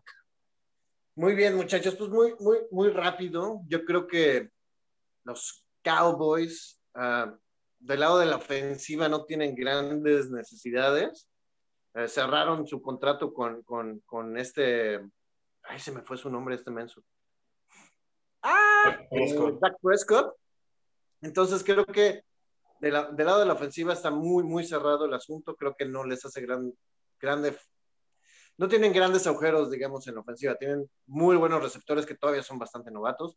Tienen un corredor excelente. Tienen línea ofensiva bastante buena. Creo que lo correcto es que vayan a la defensiva y van a ir a la defensiva por Patrick Surtain II, cornerback. El primer defensivo de todo nuestro draft. Era, sí, primer defensivo. Mira, es correcto. Sí, creo que sí. Correcto. Creo que sí, creo que sí. O sea, con la contratación de Dan Quinn, creo que la selección inmediata es mejorar esa defensa. Que aunque en ofensa podían meter 30 puntos, les metían 45, ¿no? O sea, fueron la peor defensiva de, del año pasado, o segunda peor, creo que Atlanta fue peor. Y Atlanta fue por un tight end. Entonces, eh, creo que sí es un, un buen pick. Hay que reforzar esa defensiva para que deje de hacer afro. De acuerdo con tu pick. Yo no estoy seguro, yo, yo a lo mejor iría por un edge, también estoy de acuerdo que deberían ir a reforzar la defensiva, a lo mejor me iría mejor por un edge rusher, que creo que no tuvieron en esta temporada, pero, pero cornerback no me parece malo, la verdad es que sí les hicieron una cantidad ridícula de puntos. Al final se veía un poco más de conjunción en el equipo de Dallas, ya que se fue este, Nolan, y pues hay que ver, pero sí, definitivo, toda la ayuda que necesiten en, en, en este, del lado ofensivo, del lado defensivo, perdón, pues básicamente no hay cómo equivocarse. Mientras lo refuercen, se les irá mejor. La superestrella de la defensiva el año pasado era Chile, ¿no, Oli? Era Ondon Smith. ¿Quién- Aldon. Aldon. Aldon Smith. La basura de la basura de la basura, pero jugó bastante bien. Era muy bueno, güey, y, y ya lo cortaron, güey, lo peor. Ya sé. Que hay como una limpia ahí, creo. Sí, algo extraño. Ok, entonces, con el onceavo pick, Zuko is on the clock. Y es para los gigantes em, que apoyando eh, la idea eh, muy errónea de, de- del Moro de la temporada pasada, que iba a ser campeón gigantes y que iba a romper madres y que no sé qué tantas madres. Se lesionó el corredor. Sí, sí, eso fue.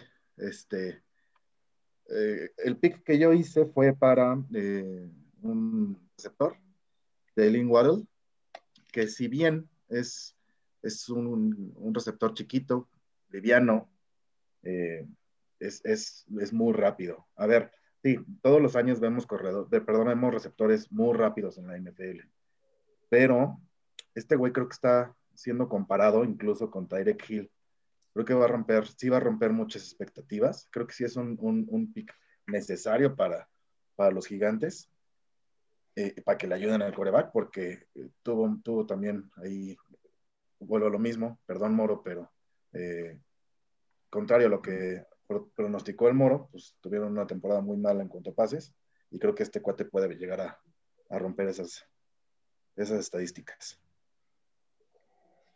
Para mí este es mejor receptor que Davante Adams, como dice Bombón, güey. Ah, justo, eso, eso le iba a decir hace rato, pero no quería que me ganaran el pick. Ah, ok, ok, ok. En una de esas lo cambiaba, güey, el. Este también es de Alabama, Bombi. Ya sé. Oigan, pero, pero Este, este debería ser el 2.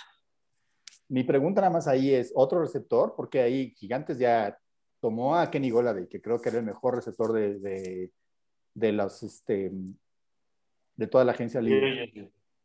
Toma, bueno, John Ross no es tan bueno, definitivamente. Este, y pues ya básicamente eran, eran los movimientos, ¿no? Hicieron, hicieron cortes, creo que sí.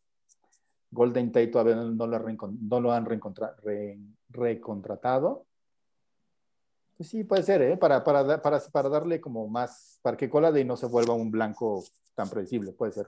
Me parece bueno. A mí se me hace un buen pick, güey. O sea, imagínate la ofensiva ya con el corredor, con Barkley, con Goladay, con Whittle y con Slater, ¿no? Es el, otro como slot. Y Kyle Creo que Rudolph, sería muy buena ofensa. Kyle Rudolph, que se trajeron de, de Minnesota también. Ah, y Kyle Rudolph. O sea, ahora sí es una ofensa que da miedito, ¿no? Sí, sí, ya Lo se ve malo, es, mejor. lo malo es tu quarterback un poco, ¿no? Sí, pero pues mira, ya, eh, la verdad es que ahí sí, ahí hay talento para del, del lado, del lado, del lado del, del, del catcher, ¿no? Del receptor. Entonces ahí, ahí yo creo que sí se le acaban los pretextos a, a Daniel Jones. No sé sobre la línea ofensiva, no me parece mala, pero y, sí- y sobre todo si regresa también el regreso de, de- del chaparrito, ¿cómo se llama? El corredor. Ah, Barkley. Barkley, le debe ayudar. le debe ayudar a que, a que no tenga tanta presión, ¿no? Bueno, entre Barkley, entre Barkley y, el otro, y el otro corredor, ¿no? ¿Cómo se llamaba este güey que corrió bastante bien? Leighton, no. No, no, no. Goldman. Exacto, Daniel Goldman. Sí, sí. la verdad es que los dos lo hicieron muy bien, ¿eh? Sí. Bueno, Goldman lo hizo muy bien. Lo hizo bien, exactamente. Y tuvieron su buena racha de cuatro juegos donde hicieron el favor de pegarle a los Seahawks. Y, este, y después de ahí, pues ya se cayeron mucho. Pero sí, hacen buena dupla. Creo que, creo que vamos a ver buenas. Lo veo bastante mejor este equipo, ¿eh? A ver, a ver, a ver, a ver si, si el señor Jones está a la altura. Eh, mira, este año, campeón. el año pasado y se la creo más. Sí, exacto. Está bueno. Ok. Leo is on the clock. Ok, yo creo que es bastante rápido y bastante fácil. Eh, las Águilas de Filadelfia tienen que seleccionar un cornerback. Ya se llevaron a Patrick Surtain, que era la primera opción, y se van a ir con la segunda opción, que en este caso es Caleb Furley de Virginia Tech. Creo que les urge mejorar su defensa. Eh, a la ofensa, creo que ellos iban a dejar a, a Jalen Hurts ahí. Y creo que les surge un corner. Su, su mejor corner es Darius Slay y ya es un tipo que tiene 30 eh, años. Necesitan empezar a, renovarse y empezar a, mejorar y cuidar esas zonas. Entonces yo creo, a pesar de lo que digan, eh, que necesitan un corner y que ese corner es Caleb Furley. De acuerdo. Bien, también. No tengo mucho que pelear ahí, la verdad. Sí, no. ¿Tú, Oli? No, no, no. No, creo que está bien también, de hecho. ¿Algún receptorcillo no entraría ahí en Filadelfia? Eh, sí, yo creo que sería la siguiente, el siguiente pick. O sea, en segunda van por receptor. ¿Cómo? En segunda irían por receptor. Ajá. Y yo creo que aún así, yo creo que sí van a agarrar un coreback eh, por ahí un poquito más adelante. Pero este, creo que sus primeras dos necesidades es un corner y un, y un abierto, un wide receiver. Perfecto. Ok, Moro is on the clock. Con la treceava selección global, los Ángeles Chargers van a agarrar línea, línea ofensiva. O sea, ya tienes, a, ya tienes tu coche, tu cochecito turbo, que está jugando a toda, a toda madre, tienes que comprarle un segurito. Entonces, con la selección van a agarrar a Lija Vera Trocker, el mejor guardia, bueno, el segundo mejor guardia no es cierto. El primero mejor guardia del draft. Eh, la ventaja de este, de este chavo es de UC, USC. Eh, um, la ventaja es que empieza como, como guardia izquierdo. Entonces es bueno proteger el lado, digamos que ciego del mariscal de campo. Lo refuerzas, le vas a dar un poco más de tiempo y más de seguridad. Más seguridad, perdón. Eh, fíjense que los Chargers como tal no permitieron tantos sacks. No, o sea, están en media tabla, permitieron 27 sacks pero creo que si logras mejorar el tiempo que le das a Herbert, te va a dar muchos más dividendos de los que te dio el año pasado. Además, como segundo año tiene que haber como una explosión, o sea, la mejora del jugador de segundo año. Entonces, veo a este equipo seleccionando a un guardia para asegurar su cochecito, la verdad. No creo, no, quiero que, no creo que quieran que le pase lo de a Burroughs o lo que le pasó a Prescott. Entonces, voy por algo que lo cuide. No sé qué opinen yo, yo creo que si está Vera Tucker siendo, siendo Charger y está Vera Tucker libre, yo iría también por él. Le das más tiempo a un jugador que te está dando bastante puntuación, te está dando bastantes buenos números. Por, cuídalo más, ¿no? O sea, yo creo que es un buen pick. Estoy de acuerdo contigo. Me gusta tu pick. Tú muy bien. ¿Nadie quiere pelear? Mientos. Ok, con la, 14, la catorceava selección tenemos a Cholis on the clock. Es de Minnesota, ¿no? Minnesota Vikings. Ok, yo digo que Minnesota Vikings va a seleccionar un defensive end, a Gregory Rossi en este caso. La justificación es, pues, fue una de las, de las carencias en esta defensiva. Bueno, en general la defensiva de, Minnesota fue bastante, de, bastante este, medianita en esta temporada. Les pusieron unas grandes palizas de todo, sobre todo este, los, con los amigos de, bueno, Green Bay hicieron split, ¿no? De, de, de, de victorias y derrotas. Pero bueno, algo que necesitas es este, presionar al coreback y ahí tiene, en, tu, en tu división está nada menos que, Aaron Rodgers, entonces lo que tu mejor bet es que le, le, metas presión, básicamente, como le pasó a Aaron Rodgers en la final de conferencia. Digo, no sé si con un solo jugador lo vayas a lograr, pero por lo menos es el inicio, ¿no? De, de fortalecer tu... Mejoras tu, tu, tu, caja, tu front seven, exactamente. Entonces, este quarterback, pues ya tienen su apuesta ahí con puesta con, este, con, con Cousins. Tienen del lado receptores, pues el, su pick del año pasado que salió buenísimo. Este, entonces, creo que del lado, del lado ofensivo. Y tienen a, ¿cómo se llama este corredor? Este, Cook. Alvin Cook, exactamente. Entonces, del lado ofensivo veo que las posiciones están este, más o menos seguras. Entonces, creo que es hora de, de, de parchar la defensa. Ok. Okay. me, gusta, me gusta el pick. Creo que es, es, algo que normalmente hace Minnesota, es ir por, por, buenos frontales. No sé si les gustaría quitar o, o, reemplazar a Rudolph. O sea, una ala cerrada o es a la vez como en un pick, en un pick posterior. Usualmente ala cerrada es un pick posterior. Y la verdad es que a las cerradas, este, no sé si haya tantos este, este draft. Típicamente el, el problema con las alas cerradas es que hay mucha diferencia entre, los, entre los picks buenos y los muy malos. O sea, es muy raro que, que tomes un George Kittle en tercera ronda como pasó, ¿no? Eso sí es realmente excepcional. Sí, correcto. Ok, entonces. Este es nuestro primer, el primer edge roster de nuestro draft. Sí, no han salido casi, casi este, Edge. ¿Y sabes qué? Yo tengo muchas dudas de Rousseau. Creo que no es el número uno de, de la lista, pero todo el mundo lo pone ahí. Sí, yo lo veía. Cuando investigué. también fue su, su Pro Day y no, me pareció que no, no lo hizo mal. Sí, en eso tiene razón. Ok, con el pick número 15, Zuko is on the clock. Y es para los Patriotas de Inglaterra. Es, eh, elegí un, un coreback, un poquito para hacerle competencia a, lo que tienen ahorita. Porque este Mac Jones, que es el, el, jugador que, que elegí, eh, si buscas un cabrón que corra 30 yardas, como ya lo hacen los Patriotas, Mac Jones no es él, pero es una persona que se sabe mover.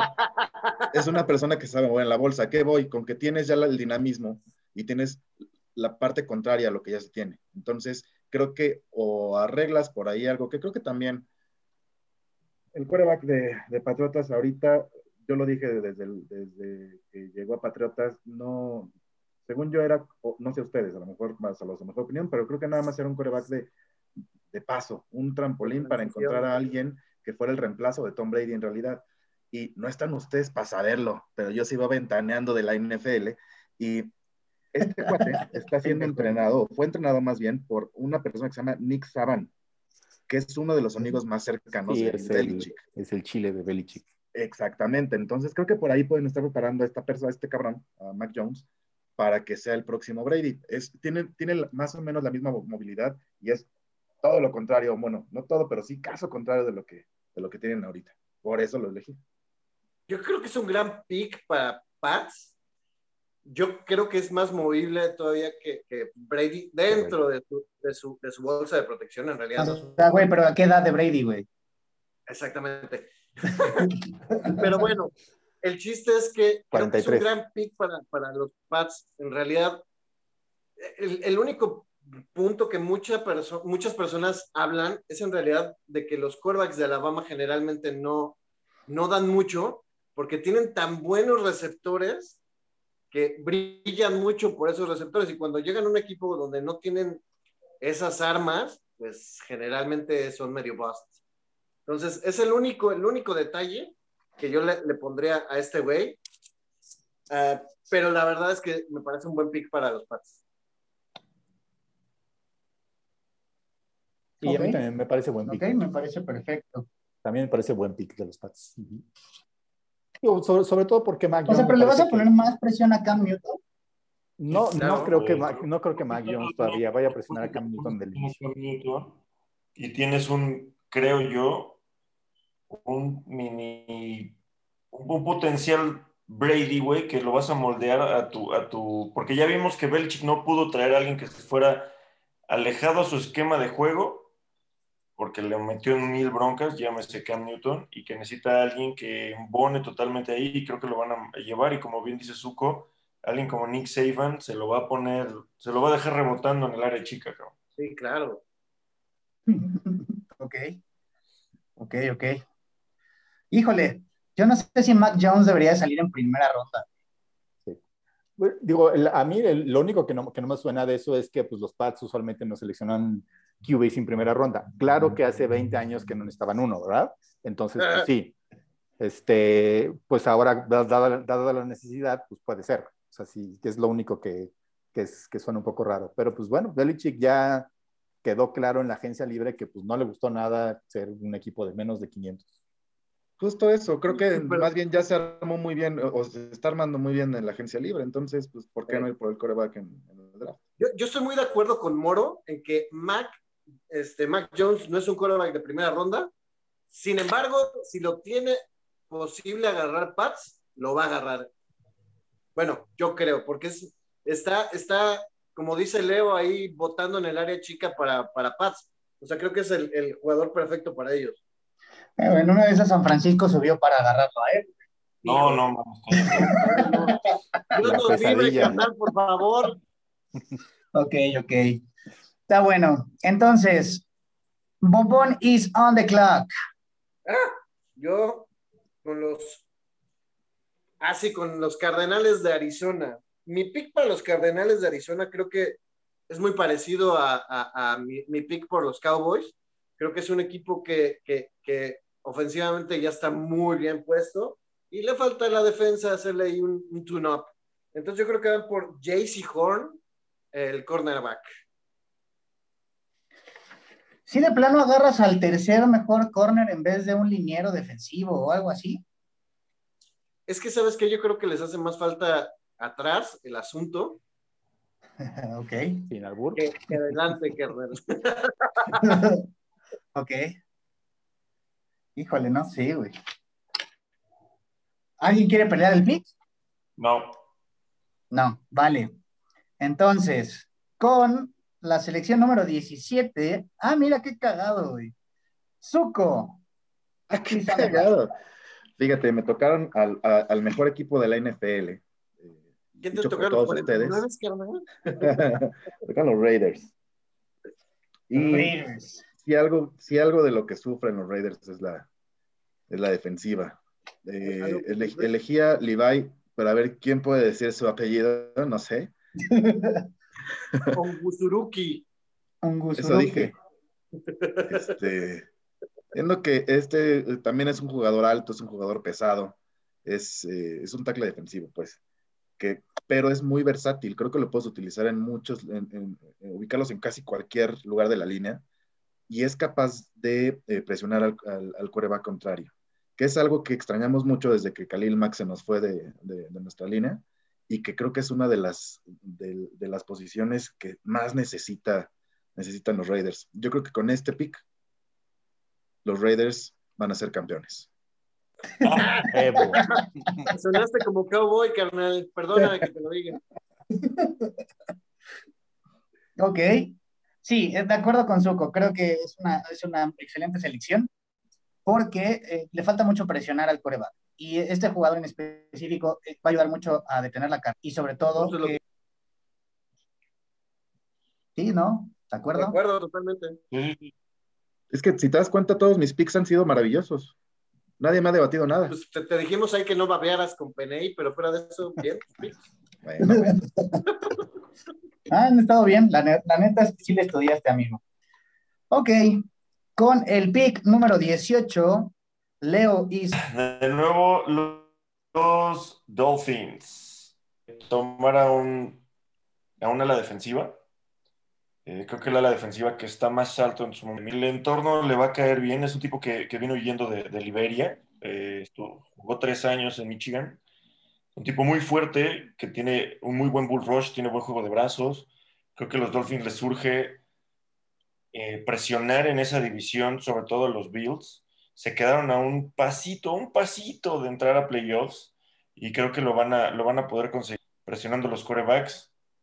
Es, es el principal motivo por el cual los corners tienen mejor eh, oportunidad, como se pronuncie, Paye, Paye es la mejor opción. With Pay. ¿Qué- qué No nombre tengo ni idea cómo se diga. Ok, Eh, Está, toda en la- la- está es todo el disponible. yo creo que que le llegara aquí a los delfines es un regalo.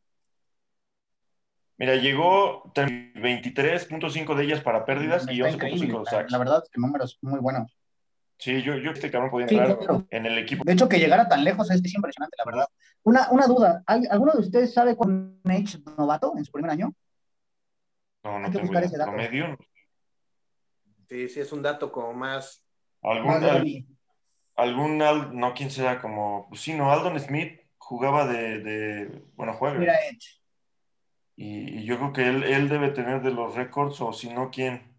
¿Quién tuvo un impacto de inmediato? No sé. Bosa, ¿no? El tuyo. Nick Bosa, Nick claro. Bosa. Los dos Bosa, de hecho. O sea, los dos Bosa. Sí. También, ¿cómo se llama este de, de, de, What? de Cleveland? Pittsburgh. No, no, no. Garrett. Miles De Garrett. Cleveland. Miles Garrett. De Brown, sí. De los Brownies, sí, él fue también buen.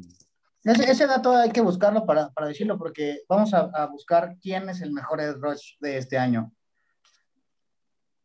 Pero bueno, ¿Va- yo, ¿Alguien le quiere pelear el pick? No, la verdad es que me parece un buen pick. Ok.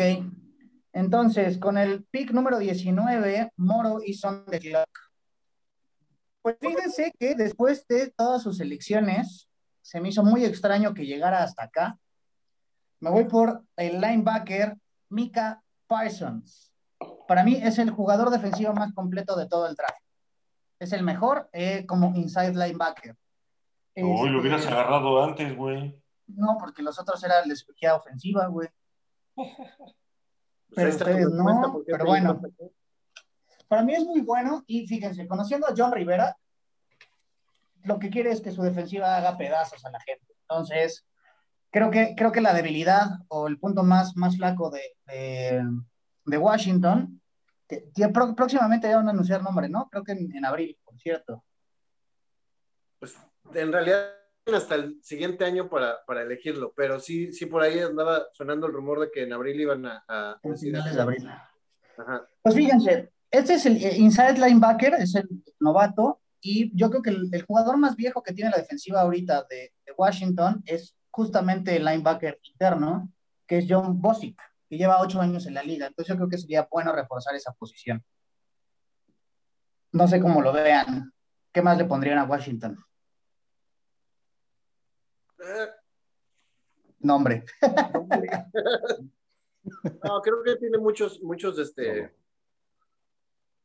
muchos déficits, pero sí, sin embargo, a la defensa, si le pones un, un linebacker como este que es tan bueno, creo que su defensiva, que de por sí ya es muy buena, la vas a hacer un poco más agresiva y ahora sí que más buena todavía. Entonces creo que, creo que es una buena base para tener un buen equipo, eh, teniendo una defensiva tan agresiva, tan buena, tan, tan, tan, tan cabrona. O sea, perdón el francés, pero Pero sí. Sí. Ok. Con el pick número 20 llega Choli. Choli's on the clock. El pick número 20 de los Chicago Bills, yo voy por. eh, ¿Chicago Bills? Chicago ¡A Bears. huevo! Los Chicago Bears. Yo voy por un cornerback, en este caso es Greg Newsom, de second. Y la lógica ahí, básicamente, pues perdieron a Kyle Fuller, que era su mejor cornerback, lo mandaron a Denver y, y con, por un contrato bastante bueno, pero pues tienen, eso les, les abre un hueco en su defensiva, que es bastante buena en general. Entonces, creo que es este, la oportunidad para, para, echar- para pues, resarcir ese, ese hueco que se quedó ahí con ese, con ese trade. Del lado ofensivo, me parece que lo que les que mm, le pusieron ayer franchise tag al, al wide receiver, que sería lo que lo- la necesidad más obvia del lado ofensivo. Bueno, más obvia que coreback, ¿no? Pero ahorita coreback ya no quedó ninguno. Entonces, este, pues ni modo, se van a tener que, que quedar con Dalton y con este y con Nick Foles. Entonces, pues para tapar el hueco de Kyle Fuller, que se fue a Denver, veo un cornerback, que en este caso es Greg, Greg Newsom de second. Newsom, segundo. Greg Newsom. Oye, ¿y no, no ve, quién está corriendo en Chicago? ¿No lo ves como sacar ya el corredorcillo? Estaba ahí, ¿no? ¿Cómo se llama este chaparrín? Todo está en Chaparrito. Singletary, no. No, No, no, no. se me fue el nombre de Chaparrito. También. Pero este, se lesionó la temporada pasada, pero yo, yo debe venir de regreso. Este, no estoy seguro sobre, sobre si va a ser muy bueno. A lo mejor la, el- el- la otra es línea ofensiva, ¿no? Para, para, que, para que tengan un. que les abra los huecos, porque la verdad es que sí. Del lado, defensi- del lado este, ofensivo les falta un chorro de cosas, pero bueno, este, para no, para no, para, para no, em, Montgomery. exacto. Montgomery es uno, sí. Bueno, básicamente Pero es la- Chaparrín, ese es grandecito. La idea El otro es, fue. no, no, no, no, este, no descuidar la defensa, que es básicamente lo que los trae, los que, lo, que los tiene, lo que los tiene en la pelea para ser este, jugador- este equipo de playoff. Ok. Ok, con el pick número 21, Moro is on the clock. Ok, los Indianapolis Colts creo que es un equipo muy completo en general. La defensa es muy, muy buena. Este, muy joven aparte. Ay, híjole, la, te tengo dudas. O sea, no sé si línea ofensiva o receptor. Chas, me voy a ir por línea ofensiva para poder ayudar un poco más al juego terrestre. Voy a seleccionar a Sam Cosmi. Sam Cosmi. Tackle, eh, tackle of Cosmi. Es que es Sam Cosmi. Tackle ofensivo. Este, creo que eso va a ayudar mucho al juego terrestre.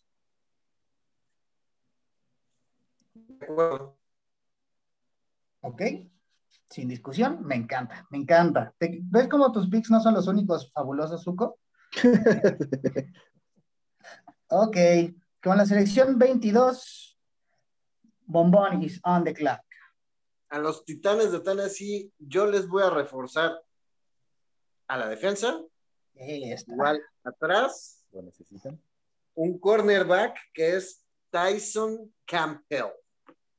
Neta, otro, corre- otro corner, o sea, Sí, te estás acabando todo. güey. O sea, pero ¿estás seguro? O sea, no sé, ¿no le pondrías un receptorcito? Se le fue Davis.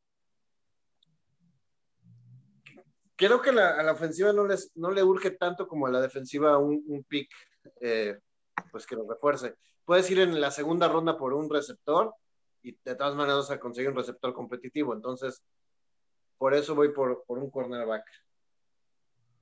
Ok. Por lo que veo, nadie más va a quejarse. Perfecto. Zuko is on the clock. A ver, a los Jets este, les surge todo.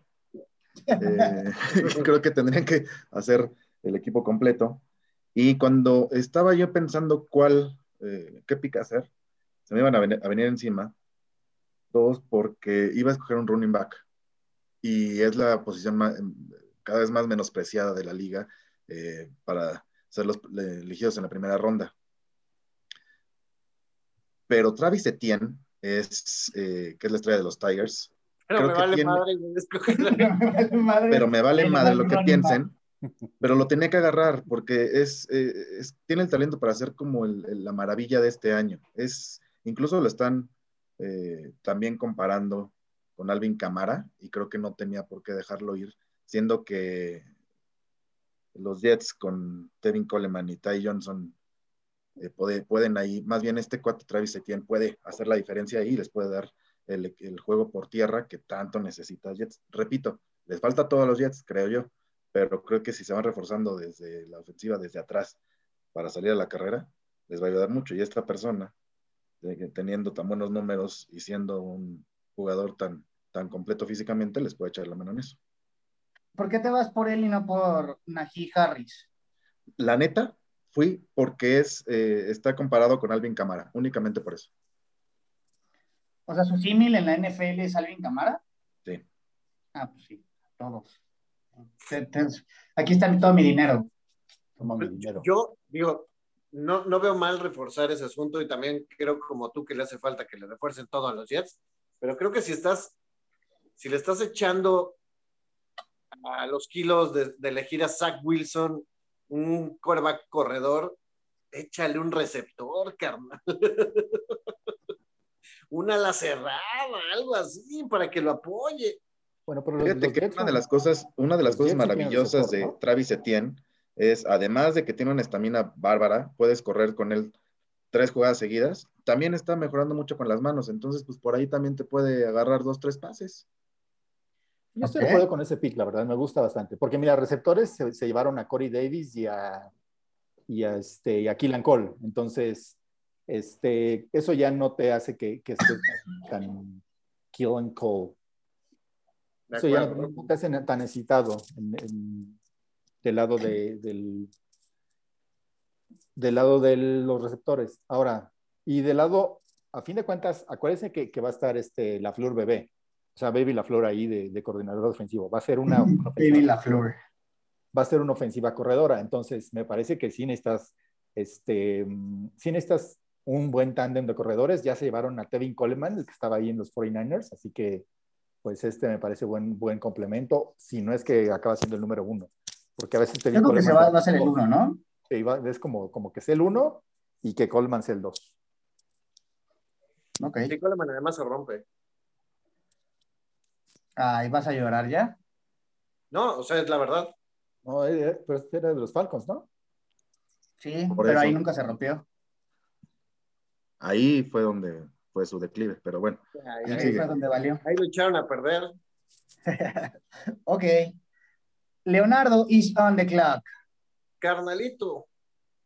Híjole, gracias a, a, Zuko, creo que los Pittsburgh, Pittsburgh Steelers necesitan, necesitan muchas cosas, güey. Necesitan un milagro y necesitan eh, que sus fans trabajen. Pero yo creo que con el impacto que tienen y todo, creo que ellos iban a ir sobre Najee Harris. o Najee, Najee, no sé cómo se pronuncia. Najee. Harris. Otro, otro running back. Otro running back es un corredor grande, es un corredor que viene de Alabama. Eh, es un corredor muy de impacto. Por ahí han surgido un poquito de dudas con respecto a, su capacidad de, de, recibir balones. Yo creo que con Tomlin, con este, con Mike Tomlin y con Ben y todo, creo que se puede hacer bien. Creo que no lo van a dejar pasar. Eh, creo que van a empezar a reforzar, bueno, se reforzaron ahí un poquitín en free agency, pero, pero creo que no van a dejar pasar este corredor. Más sabiendo todo el relajo que hicieron desde que Levión se salió, yo, este Connor medio resultó un año, luego no, luego ya es free agent, es un relajo. Entonces yo creo que se van a ir sobre ese corredor. Ok, yo concuerdo también con ese pick. Excelente creación, un corredor. Sí. Ok, con la, 20, la 25 ronda global, Moro is in on the clock. Uh, ok, es el segundo pick de los Jaguares. Ok, pues yo creo que lo que necesitan los Jaguares en sí es, es mejorar un poco la, la defensa. Eh, tenemos, bueno, todavía está el mejor safety de todo el draft. Entonces yo me voy a ir por la selección de Trevor Moring. Ah, mira, Moring, Moro, aquí está. Moering. Como Moering. Chale con los apellidos. Ok, con Trevor Safety. De un lado, los, los, los jaguares van a tener a Harold Wilson en, en, una parte de safety y en el, en el otro spot yo creo que este jugador podría entrar sin ningún problema, siendo titular indiscutible en este equipo creo que es el mejor pick para los Jaguars. Creo que me parece que era lo, lo, ah, pues lo, ideal tener o reforzar tu ofensiva y luego reforzar tu defensiva. Sobre todo con. Fíjese que, que, ayer casualmente tuve una, una pequeña discusión con otro amigo que le gusta mucho la NFL y yo le comenté que para mí el, el, las posiciones más importantes a la defensiva era el inside linebacker y el strong safety. Y él me dijo que no, que eran los edge y los corners. ¿Ustedes qué, qué opinan en esa parte? O sea, ¿con qué, de- con qué mejoras mejor, con qué mejoras más rápido tu defensiva? ¿Seleccionando qué? Pues yo creo que en frontal. Sí, el Edge, Yo- seguro. no, yo creo. El Edge, porque el, el Edge te, te da como, como incluso, incluso si, si tus corners no son tan buenos, si tienes un, un buen pass rush, este, puedes vivir con, con unos corners que no sean tan buenos. Pero sí creo que de la parte de atrás es más importante tener un muy buen safety que buenos corners.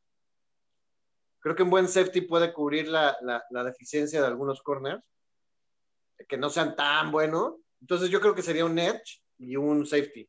Eso sería lo que yo reforzaría. Fíjate que a mí me lo, me lo refutó por el billete. ¿A quiénes les pagan en la defensa? Los Edge, por mucho. O sea, los que ganan más en defensa son edge y corners.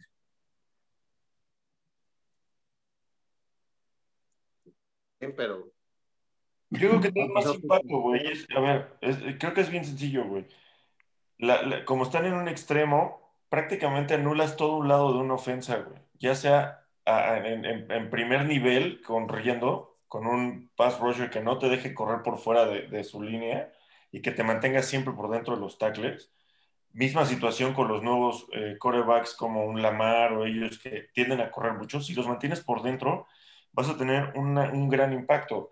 Y de ahí pasas al tema tipo todos los corners que han sido en su momento este, los número uno, llámese Norman o ellos, o el mismo, se me fue el nombre de este cabrón, Sherman. de San Francisco, Sherman, Sherman.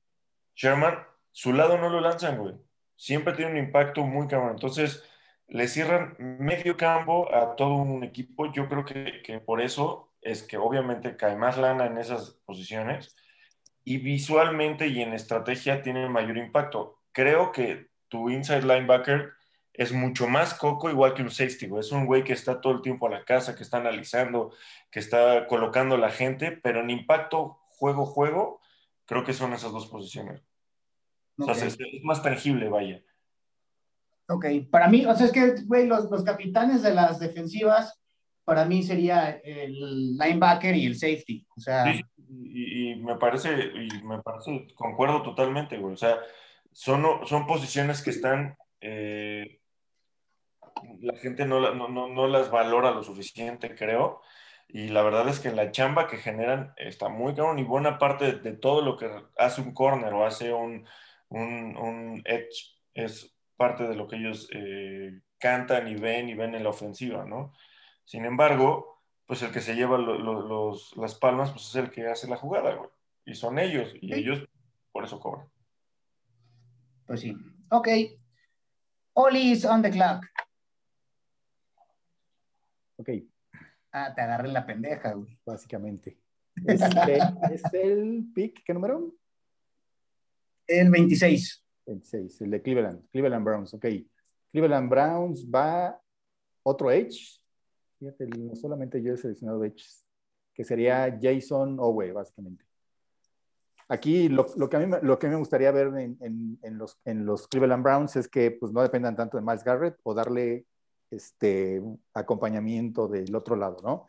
A mí me hubiera gustado que los, que los Browns este, agarraran a JJ Watt, pero pero pues no, pero pues no sé si no quería jugar contra, contra su brother o lo que sea, entonces pues acabó yéndose a Arizona. Entonces, pero pues la idea, la idea sigue siendo buena, que este, reforzar la defensiva, que sí se vio débil en varios lugares, les corrieron bastante en algunos juegos, este, es, les pusieron unas buenas palizas, este, entonces pues obviamente lo que hay que reforzar en, este equipo de, los Browns es la defensiva y creo que qué mejor, justo de lo que estamos hablando, de, fortalecer el, el, pass rush para que, pues para, para que los, los equipos tengan menos, este, menos tiempo, ¿no? Llámase Joe Burrow, este, Ben Roethlisberger y, y, Lamar Jackson.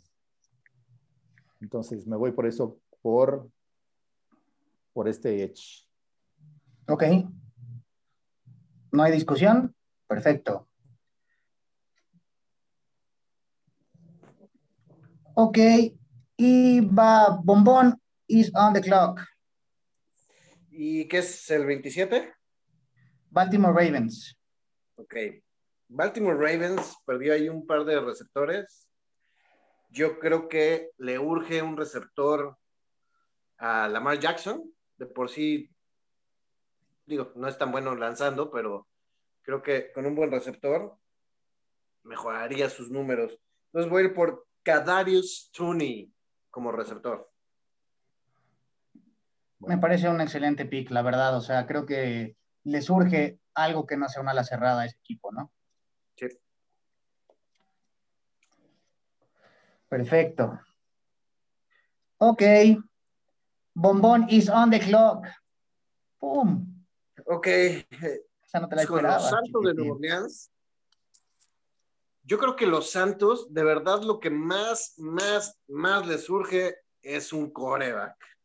Y me queda claro que no es un coreback de primera ronda, pero creo que necesitas poner presión ahí en tus corebacks, tener corebacks, tener un coreback que puedas, porque tiene ahorita a Jason Hill y tienen al, al otro güey que no, ¿cómo se llama? Winston. James Winston. hacia James Winston, que también es malísimo. Entonces, yo iría por Kyle Trask, que no es tan malo, no es un excelente coreback, no es un coreback de los primeros 10 picks, a lo mejor ni siquiera es de la primera ronda, pero creo que creo que podrían ahí este, tener un buen asset con Kyle. Oye, pero un receptorcito, güey, una ala cerrada, algo, algo que los ayude. Pues es que si no tienes quien se los aviente, no importa qué tengas ahí. Yo confiaría un año por lo menos en Hill, ¿no? No, No, manches, pero ¿no? a ver, el, titular va a ser, va a ser este Winston, ¿no? Creo. La temporada pasada, cuando, cuando no estuvo Breeze, el titular fue, fue Hill. Sí. Y más medio funcionó, ¿no? No del todo. Funcionó mejor que Winston. Pues ganó, ¿qué? 4 de 5, ¿no? Cuatro. Sí, bueno, pero también eran juegos que, o sea, así les aventaron al perro muerto a jugar contra Ah, ellos. tranquilo, tranquilo, jugó dos con Atlanta, ¿te calmas? Pues por eso, güey, no mames. Está Bueno, esta temporada también juega con Atlanta, pues sea que. Y dos. Todas las temporadas contra Atlanta, güey. Sí, güey, cuando Ahí me dijeron pan. que, que Brice se despedía, fue así como, bueno, una, una menos. ok.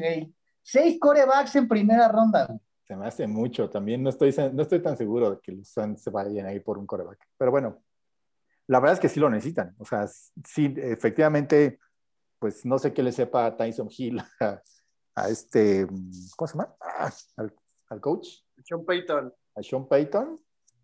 Pero, güey, no, sí. O solo, solo que de, de plano, Sean Payton, no sé si, va, si van a implementar de plano una ofensiva con dos corebacks. Eso sería la única que me parecería. Es que sí, o sea, si metan verdad. a Hill y a, y a Winston de dual threat, podría ser, pero ni así, güey. Es que ni, ni los dos juntos hacen un coreback, güey. Entre los dos más o menos, porque pues, digo, el Tyson Hill es, suficiente, suficiente amenaza como para que digas, bueno, y no sé si me va a correr, o se va, a- se va a lanzar a que le, a que le manden un pase, o este, y de tomo, y tienes que cuidar, de, de, de todos tienes que cuidarte de cámara. Entonces, eso te abre un poco para que si vas a mandar un pase, sorpresa, con James, pues ahí. Pase puedes- sorpresa, so- pase sorpresa, exacto. Ok. Zuko is on the clock. Ok.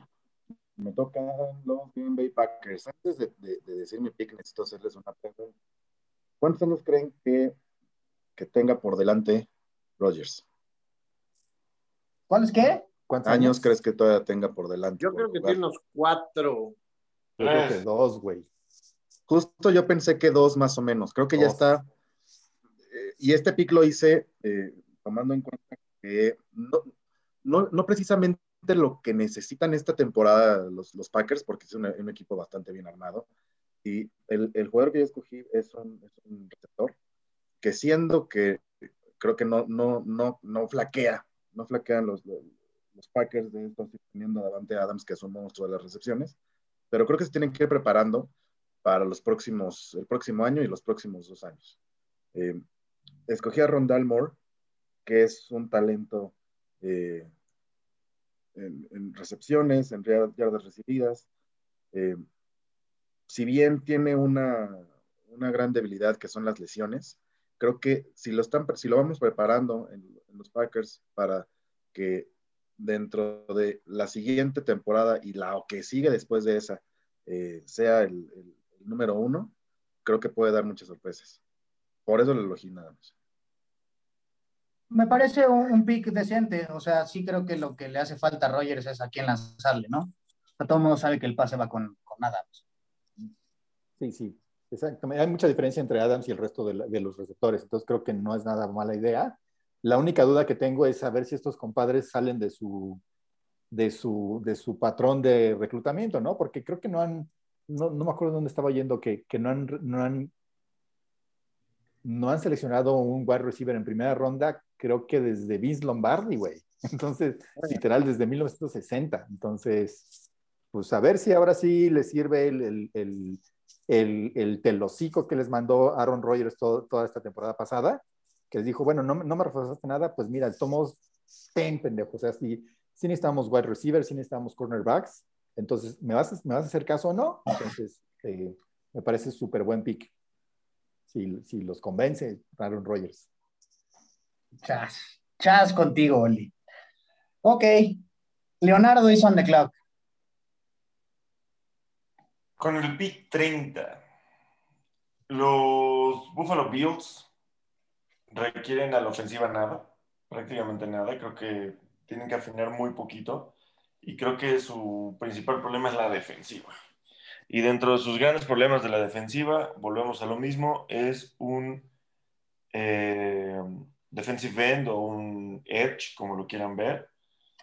Y básicamente me fui porque ya en este punto ya está medio bull los jugadores. Con el pick más alto del, del draft, bueno, del draft, para, de los prospectos, el que está más alto, que en este caso es este Jalen Phillips, de los Huracanes de Miami creo que es el, todas sus siguientes selecciones van a ser pura defensiva, pura, pura, pura defensiva. Eh, pura, pura defensiva. Pura defensiva. Ok, Moro. perdón. ¿Estás bien? Perdón, perdón. Es lo, que es lo que necesitan ahorita. La verdad es que es lo que necesitan para poder ser más competitivos en playoffs. Su división en general creo que está, no a modo, pero por ellos la pueden resolver fácil y su problema es justamente en playoffs y con sin defensa los exhibió los exhibieron Kansas City no pueden hacerle nada a una ofensiva fuerte y le surge sí de, acuerdo. sí de acuerdo. Alguien lo discute o no no me parece bueno. Buena selección. Ok. Perfecto. Moro y siendo clock voy yo con los subcampeones Kansas Chiefs en la ronda 31. Pues mira, después de todo el desmadre que hicieron en temporada baja, corriendo a la mitad o a la tercera, bueno, como las dos terceras partes de su línea ofensiva, qué pedo. Poco que vamos a seleccionar línea, pero definitivamente. pero defendieron a Mahomes en Super Bowl, no entiendo eso. Ah, le fue muy bien, o sea, nunca lo capturaron, güey. Ni corrió nada por su pellejo. Sí, sí, casi, casi, casi no, no, no se notó que, que lanzaba con prisa, ¿no? Exacto. Ok, yo creo que la mejor selección aquí sería un centro. O sea, tomando en cuenta el contrato de Mahomes de 10 años, si le contratas un centro desde ahorita, va a ser una dupla de muchos, muchos años. Entonces, me voy a ir por Alex Lidergood, de Alabama, centro. Súper bien. ¿Y, el no prefieres un tackle ofensivo? No, no, no, me voy por el centro, definitivamente. Ah, pues de Alabama.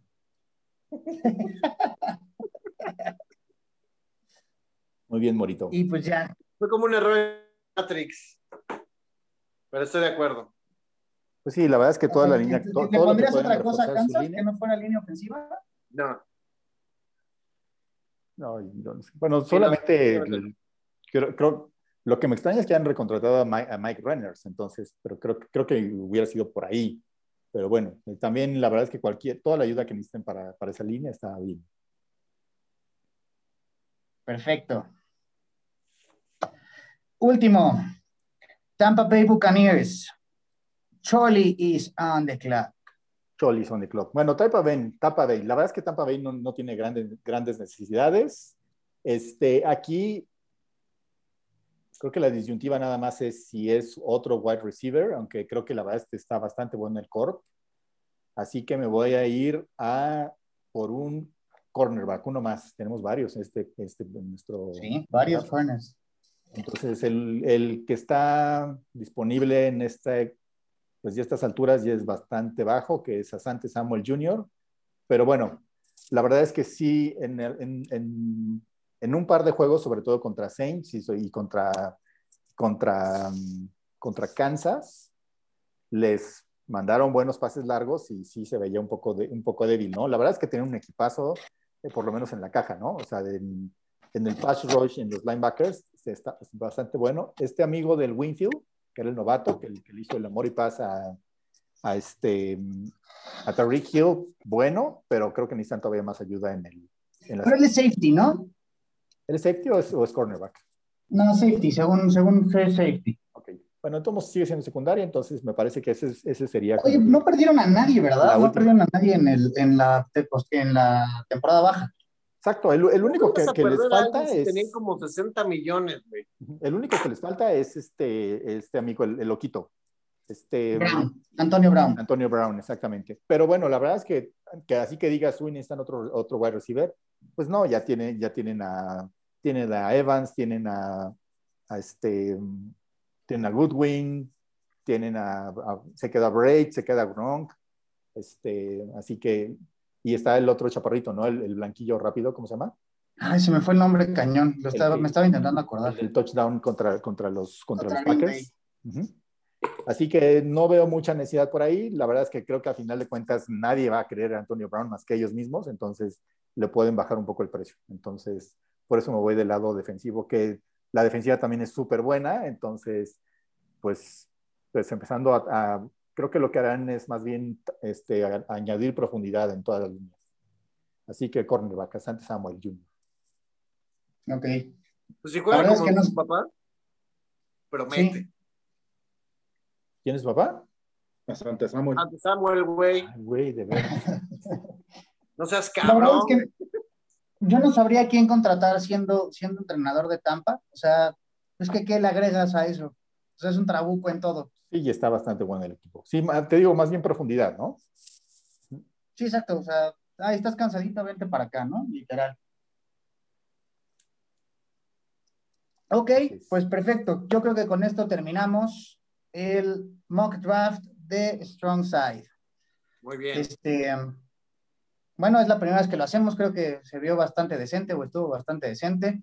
Y siguen este, hasta este momento de la grabación, son bien fans. Sí, son bien fans. Amamos. ¿Por qué? ¿Cuánto tiempo va? Ya veremos, ya veremos. Ok, ok.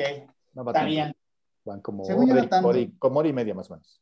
Está bien, es lo que normalmente hacemos. Pero bueno, nos despedimos. No olviden ver las cápsulas de, de, la semana. Este, gracias por escucharnos. Gracias por durar hasta las 25 mil horas que se está quejando Leo. Nos despedimos. Chayo, bye. Besos. Bye.